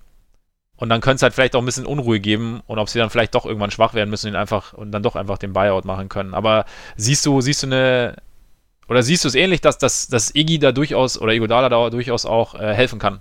Ja, klar. Also wenn er nicht mit der Einstellung dahin geht, so ich bin nur hier, um mein Gehalt abzuholen, sondern bin halt ja. irgendwie äh, halt einfach da, dann ist das meiner Meinung nach jemand, der einem jungen Team total helfen kann. Also weil er halt auch einfach jede, jede Version von NBA-Team irgendwie schon erlebt hat. Und äh, bei jungen, schlechten Teams war, dann bei den Warriors ja quasi so als, als der, als, als jemand reinkam, der halt irgendwie schon schon Erfahrung hatte und der halt, der halt dann einem vielversprechenden Team auf den, auf den nächsten Schritt geholfen hat und letztendlich ja dann auch äh, da drei Titel gewonnen hat. Also ich glaube, dass das einfach so auch so eine Respektsperson ist, dass jeder in dem Team hätte den, glaube ich, ganz gerne und schaut zu dem auf. Und selbst wenn dann alle von Anfang an wahrscheinlich wissen, er wird nicht die Saison hier beenden, weil das ist mhm.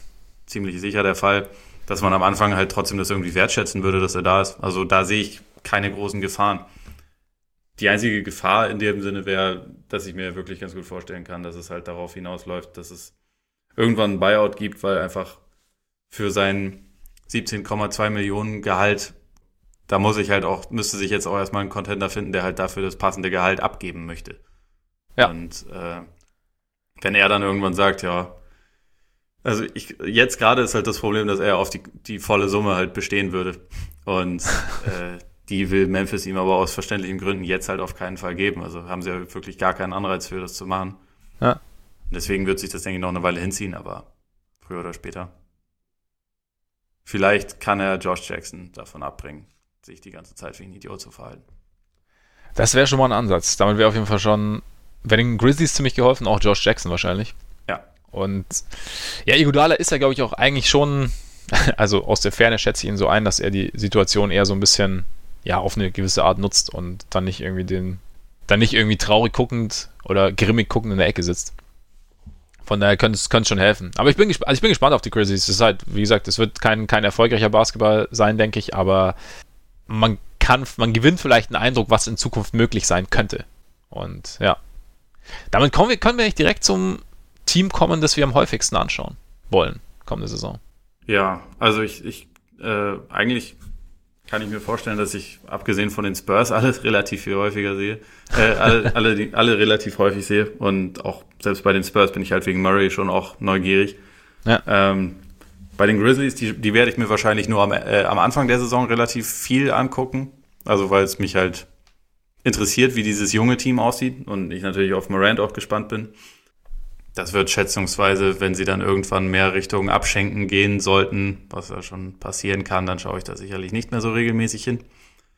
Ähm, und insgesamt schwierig. Also Mavs, Pelicans, Rockets werden alle zu meinen Top 10 League Pass Teams gehören, glaube ich. Bin ich ziemlich sicher.